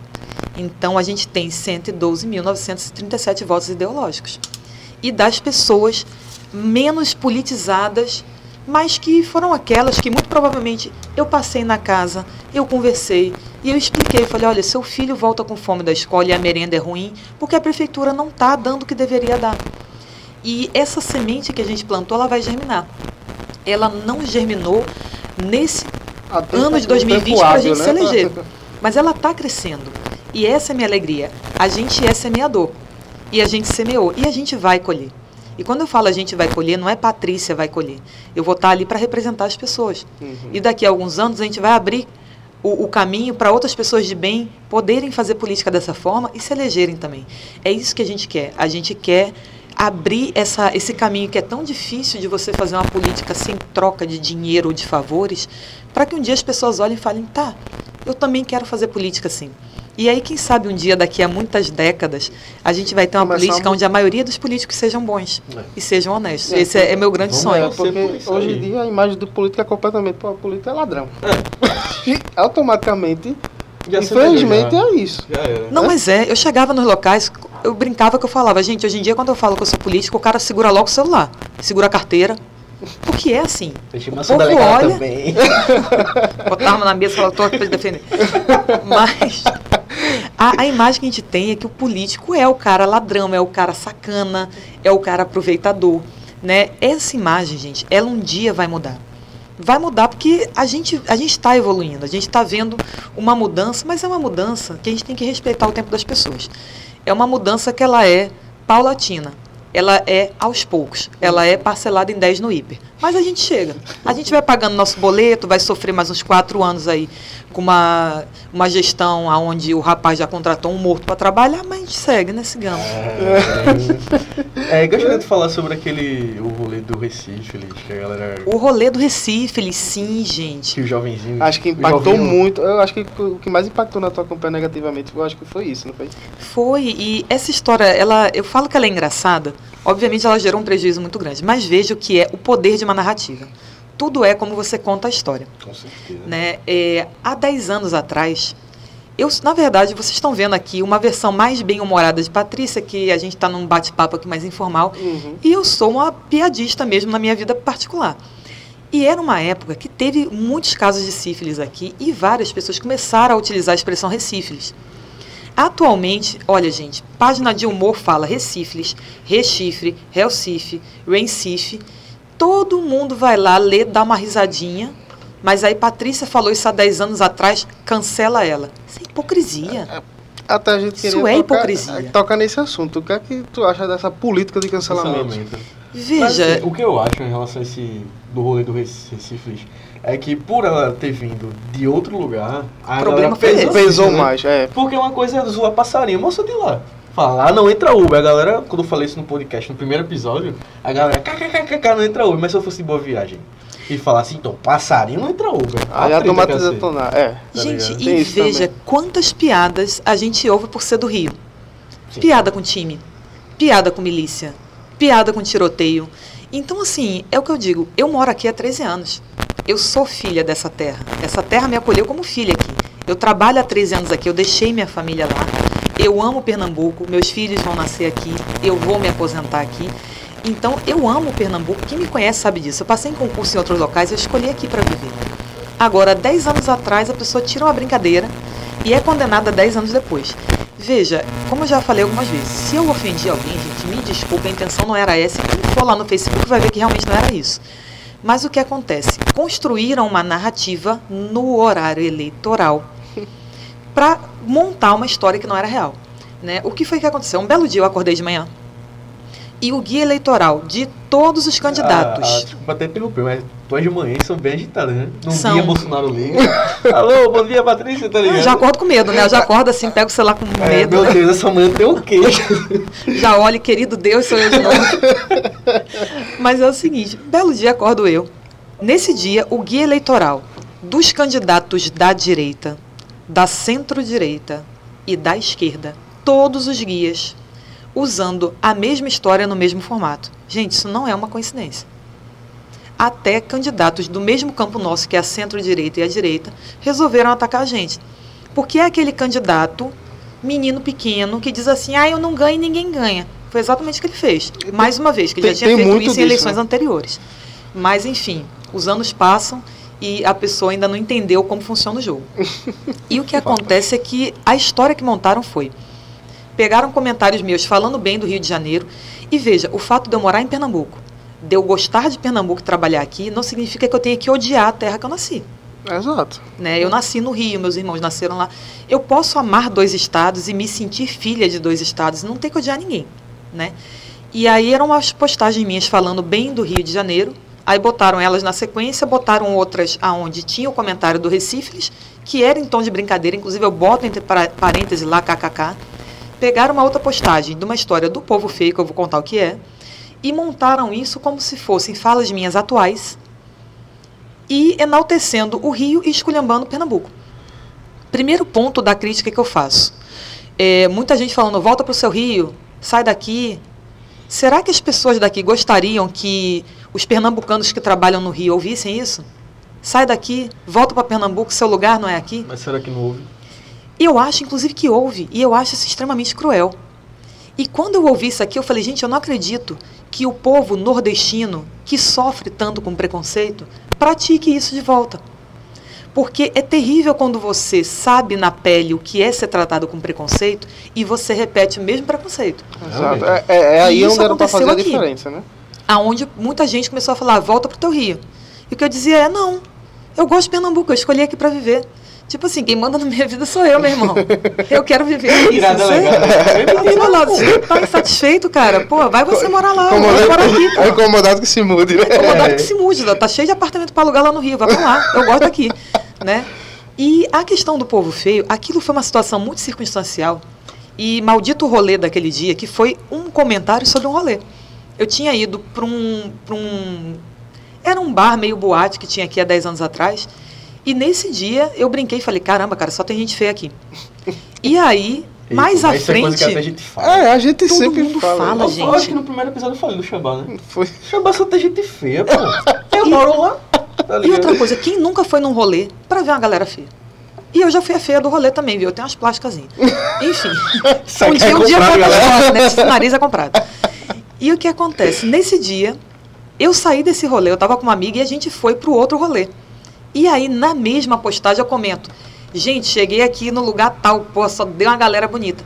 Ou seja, foi um comentário pontual, entre amigos, aonde na mesma postagem eu já falei de um outro local diferente. Meu povo, se você pegar isso.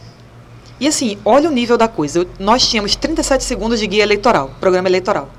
Contra 10 minutos dos outros metendo pau na gente. Não tem nem como. Você tem que escolher o que, é que você vai fazer. Defender, atacar. Exato. Olha, eu vivenciei uma situação de um corredor polonês. Porque nós apanhamos da direita, da esquerda e do centro. Foi, foram todos contra a Patrícia, né? E 37 segundos para me defender de 10 minutos de ataque. Aí eu tinha três opções. Ou eu me defendia, e a história é um, relativamente longa, que é a história que eu contei aqui. Ou eu atacava para mostrar quem eles eram, ou eu pedia voto. Veja que situação difícil. É os jogos mortais. Você quer perder um braço, uma perna ou quer perder metade da cabeça? Aí eu falei, gente, então, ó, vamos moer aqui o braço e uma perna aqui.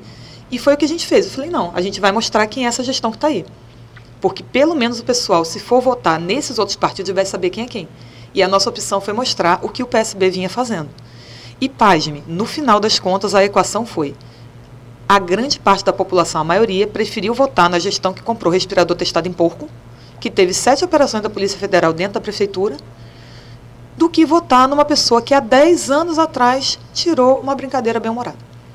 E o que eu digo é, super tranquilo. As pessoas vão ter mais quatro anos para ver o que, que essa gestão vai fazer. E eu espero que daqui a quatro anos a população desperte. A gente já despertou muitas pessoas. Né? 112 mil pessoas é muita gente. Uhum. E a gente quer despertar mais pessoas ao longo desses próximos anos. E o objetivo desse, da gente é esse. E eu espero que as pessoas superem isso. Né? Não tem aquela música, é de, safadão, não, Barões da Pisadinha, né? Eu superei, né? Então, vamos superar isso, gente, que Dez anos se passaram, né? Ano que vem farão 12 anos desse comentário horrível. Parece até que eu matei alguém, né? E foi a política do cancelamento. Uma parte das pessoas me cancelou porque eu fiz um comentário e o que pesou foi o fato de eu não ser daqui. E eu falo, gente, eu amo Pernambuco, quem convive comigo sabe disso, isso não é frase de política ou para puxar voto, né? Até porque meus votos eu não ganhei por, por dizer que eu gosto de Pernambuco, eu ganhei pelo trabalho que eu fiz. Então é o que eu digo, vota na história do teu candidato, né? Ninguém pode ser condenado né, ah, por, por, uma coisa que falou, ainda que tenha sido uma coisa imprópria, uma coisa indevida. Né, eu sou contra a política do cancelamento. Eu acho que as pessoas mudam. Eu vi pessoas mudarem.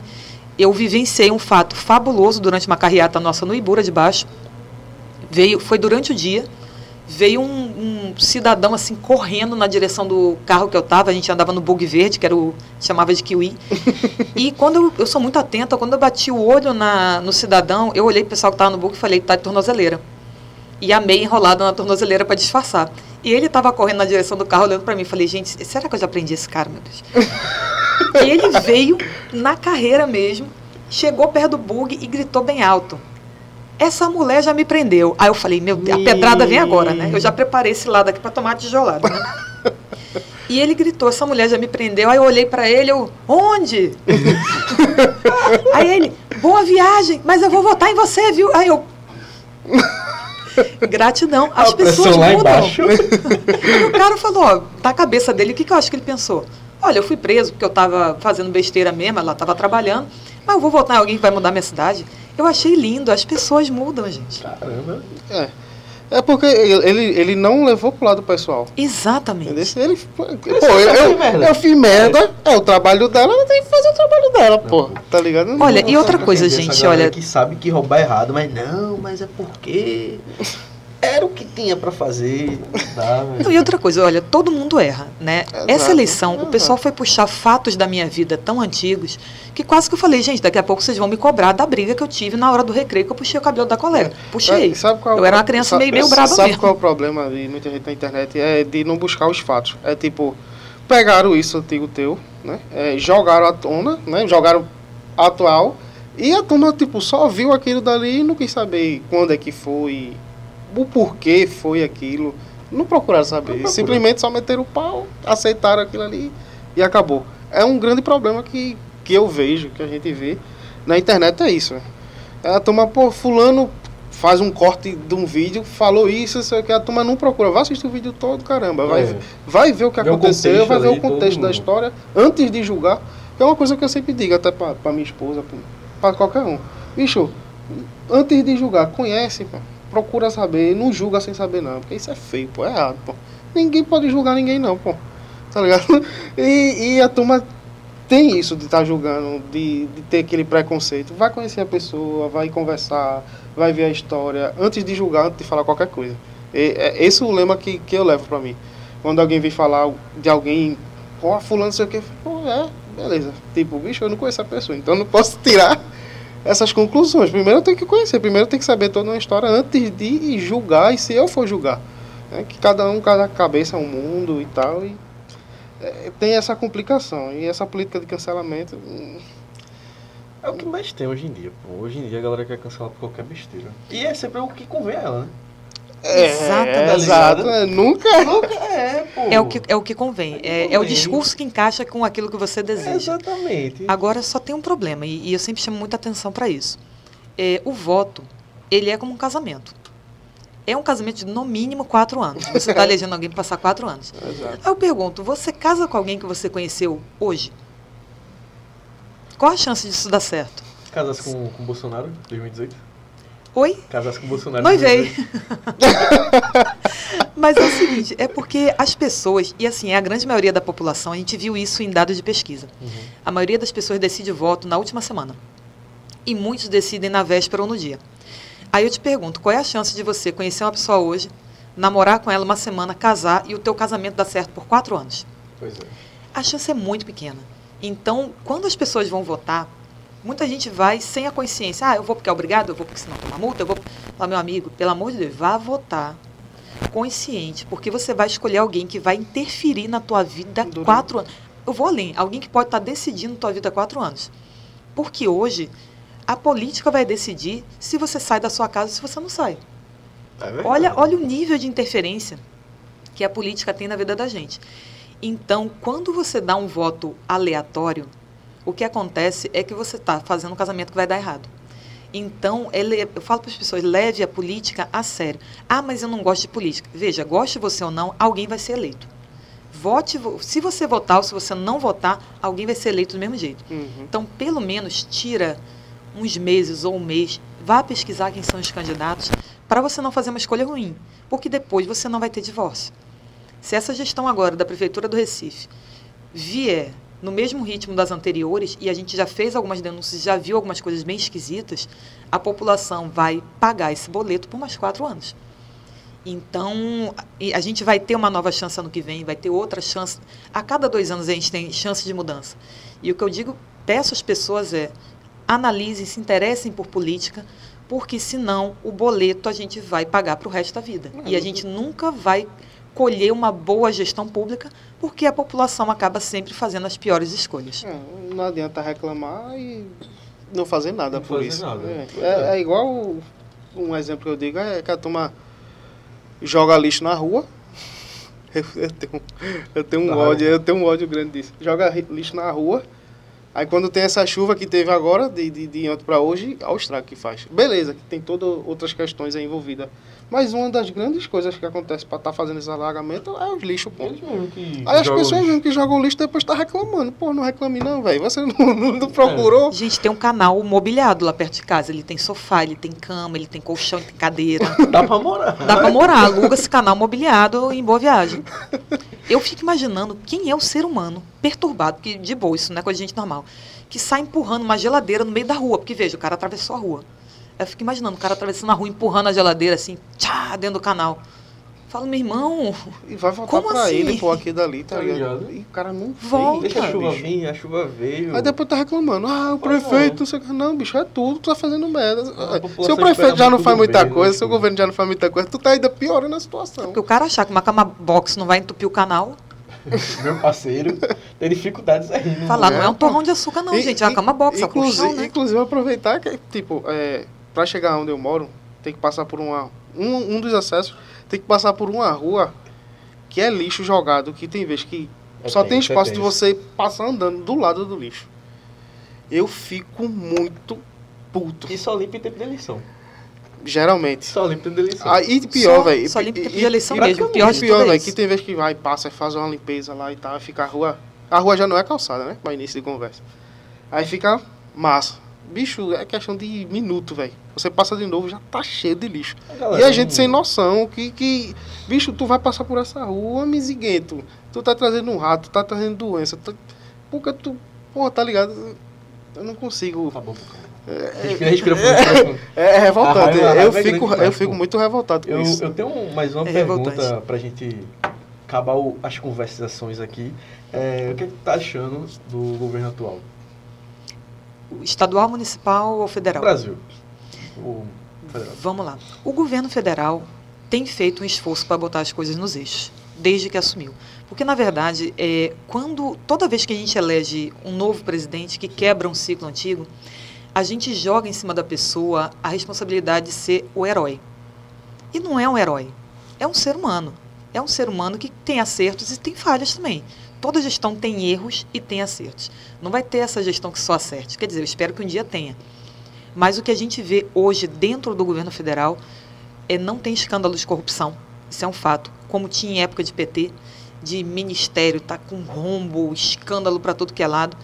Bolsonaro fala algumas coisas de vez em quando bastante polêmicas, isso é um fato, mas está tentando tocar o país para frente. Agora, esbarra-se em muitas dificuldades. Como eu disse, todas as gestões têm erros e têm acertos. Tendo mais acertos do que erros, eu acho que a gente está no caminho bom. Agora, hoje a gente vê, infelizmente, um Congresso que não ajuda. Algumas atitudes que têm sido tomadas ali no Congresso, eu considero muito, inclusive, muito perigosas para a nossa democracia e para o rumo que a história da gente vai tomar. Eu vou tocar bem rapidamente no assunto polêmico, que foi a prisão de Daniel Silveira. Né? É, não concordo em absolutamente nada do teor do que ele falou. Eu acho que a gente não tem que estar tá fazendo apologia a um período da nossa história que nos envergonha, uhum. que é um período, enfim, que é, é uma página de, de vergonha da história do nosso país. Não concordo com o que ele disse, mas eu não acho que ele deva ser preso pelo que ele falou. É porque, porque existe uma coisa chamada imunidade parlamentar. E tem a liberdade de expressão também. E né? a liberdade de expressão. Ou seja, é, se no nosso país agora a gente vai escolher quem vai preso e quem não vai, aí você não tem uma lei para todos. Você tem uma lei para quem você quer e para quem você não quer. Pois é. A gente tem uma parlamentar que não tinha sido afastada das funções e é suspeita de ter assassinado o marido. Então, se tem alguém considerando que o homicídio é menos sério do que as besteiras que o cara fala, né? Recentemente, o STF liberou para voltar para as funções o deputado que foi pego com dinheiro na cueca. Se alguém está achando que isso é mais grave do que as besteiras que o outro falou, então, assim, é hoje é seletivo. E isso, o, o, o fato do, do Congresso, do, da Câmara dos Deputados ter apoiado isso, eu vou dizer uma coisa para vocês: é aquela velha história. Bateram no meu vizinho, eu não achei ruim porque não foi comigo. Pô, no dia seguinte, meu vizinho desapareceu. Eu não achei ruim porque não foi comigo. Um dia vai ser com você. Então a gente tem que ter a consciência de como a gente está conduzindo a nossa nação. Então hoje eu critico muitas coisas que acontecem, acho lamentável, acho que está se dando brecha para torcer a lei da maneira que as pessoas quiserem. É, as administrações estaduais, durante a pandemia, algumas têm cometido barbaridades, é o caso do Amazonas. Era uma pedra cantada. Primeiro o cara estava comprando respirador em vinícola, e depois teve todo aquele problema, aquela quantidade absurda de mortes que está tendo lá. Né? Os próprios governos do Rio, é governo atrás de governo, ex-governador sendo preso, governador afastado. Então a gente tem vivenciado um, um tempo assim muito sombrio na política. Eu tenho muita esperança de que as coisas mudem. Eu vi alguns prefeitos serem eleitos em outros municípios, fora de Pernambuco, inclusive, que são pessoas do bem e que eu tenho esperança e me espelho em alguns deles para que a gente possa ter esperança de mais pessoas assim estarem na política um dia, mas tenho, tenho minhas críticas. A gestão aqui do, do município do Recife, quando completar 100 dias de gestão, a gente vai fazer um, um levantamento, desse, um apanhado desses 100 dias, né, chegando vacina para indígena no Recife, que eu não sei onde estão esses índios, né, gente morta que foi contratada, né, algumas coisas estranhas acontecendo, contratou uma galera do PT, né, disse que tinha brigado com o PT, mas o amor continua. Então a gente já está vendo. É aquela. É, fora a economia, é aquela né? arruma de uma briga, briga para turma ver e dentro de casa fica lá. A gente, tem, tem, a música, né? A gente briga, a gente chora, mas a gente se ama, né? Na cama fica tudo bem. Então eles estão bem nesse ritmo, né? É o PT e o PSB fingem uma briga aí para inglês ver, mas continuam no love danado. E principalmente, gente, a reforma administrativa que o prefeito João Campos fez é espetacular. Ele reduziu uma centena de cargos e no final, quando você soma, a economia deu 78 reais. Aí eu fui ver, eu falei, é curioso que parece piada pronta. Com 78 reais você compra um pacote de fralda.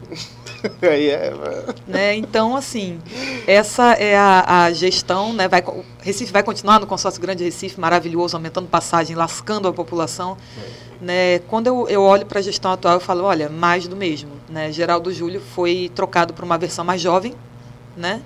E que está ali é porque eu acho que. Por um jovinho que vai. Desculpa dizer, seguir mas a que, mesma linha, que, né? Que tá ali meio que pau mandado, tá ligado? Não...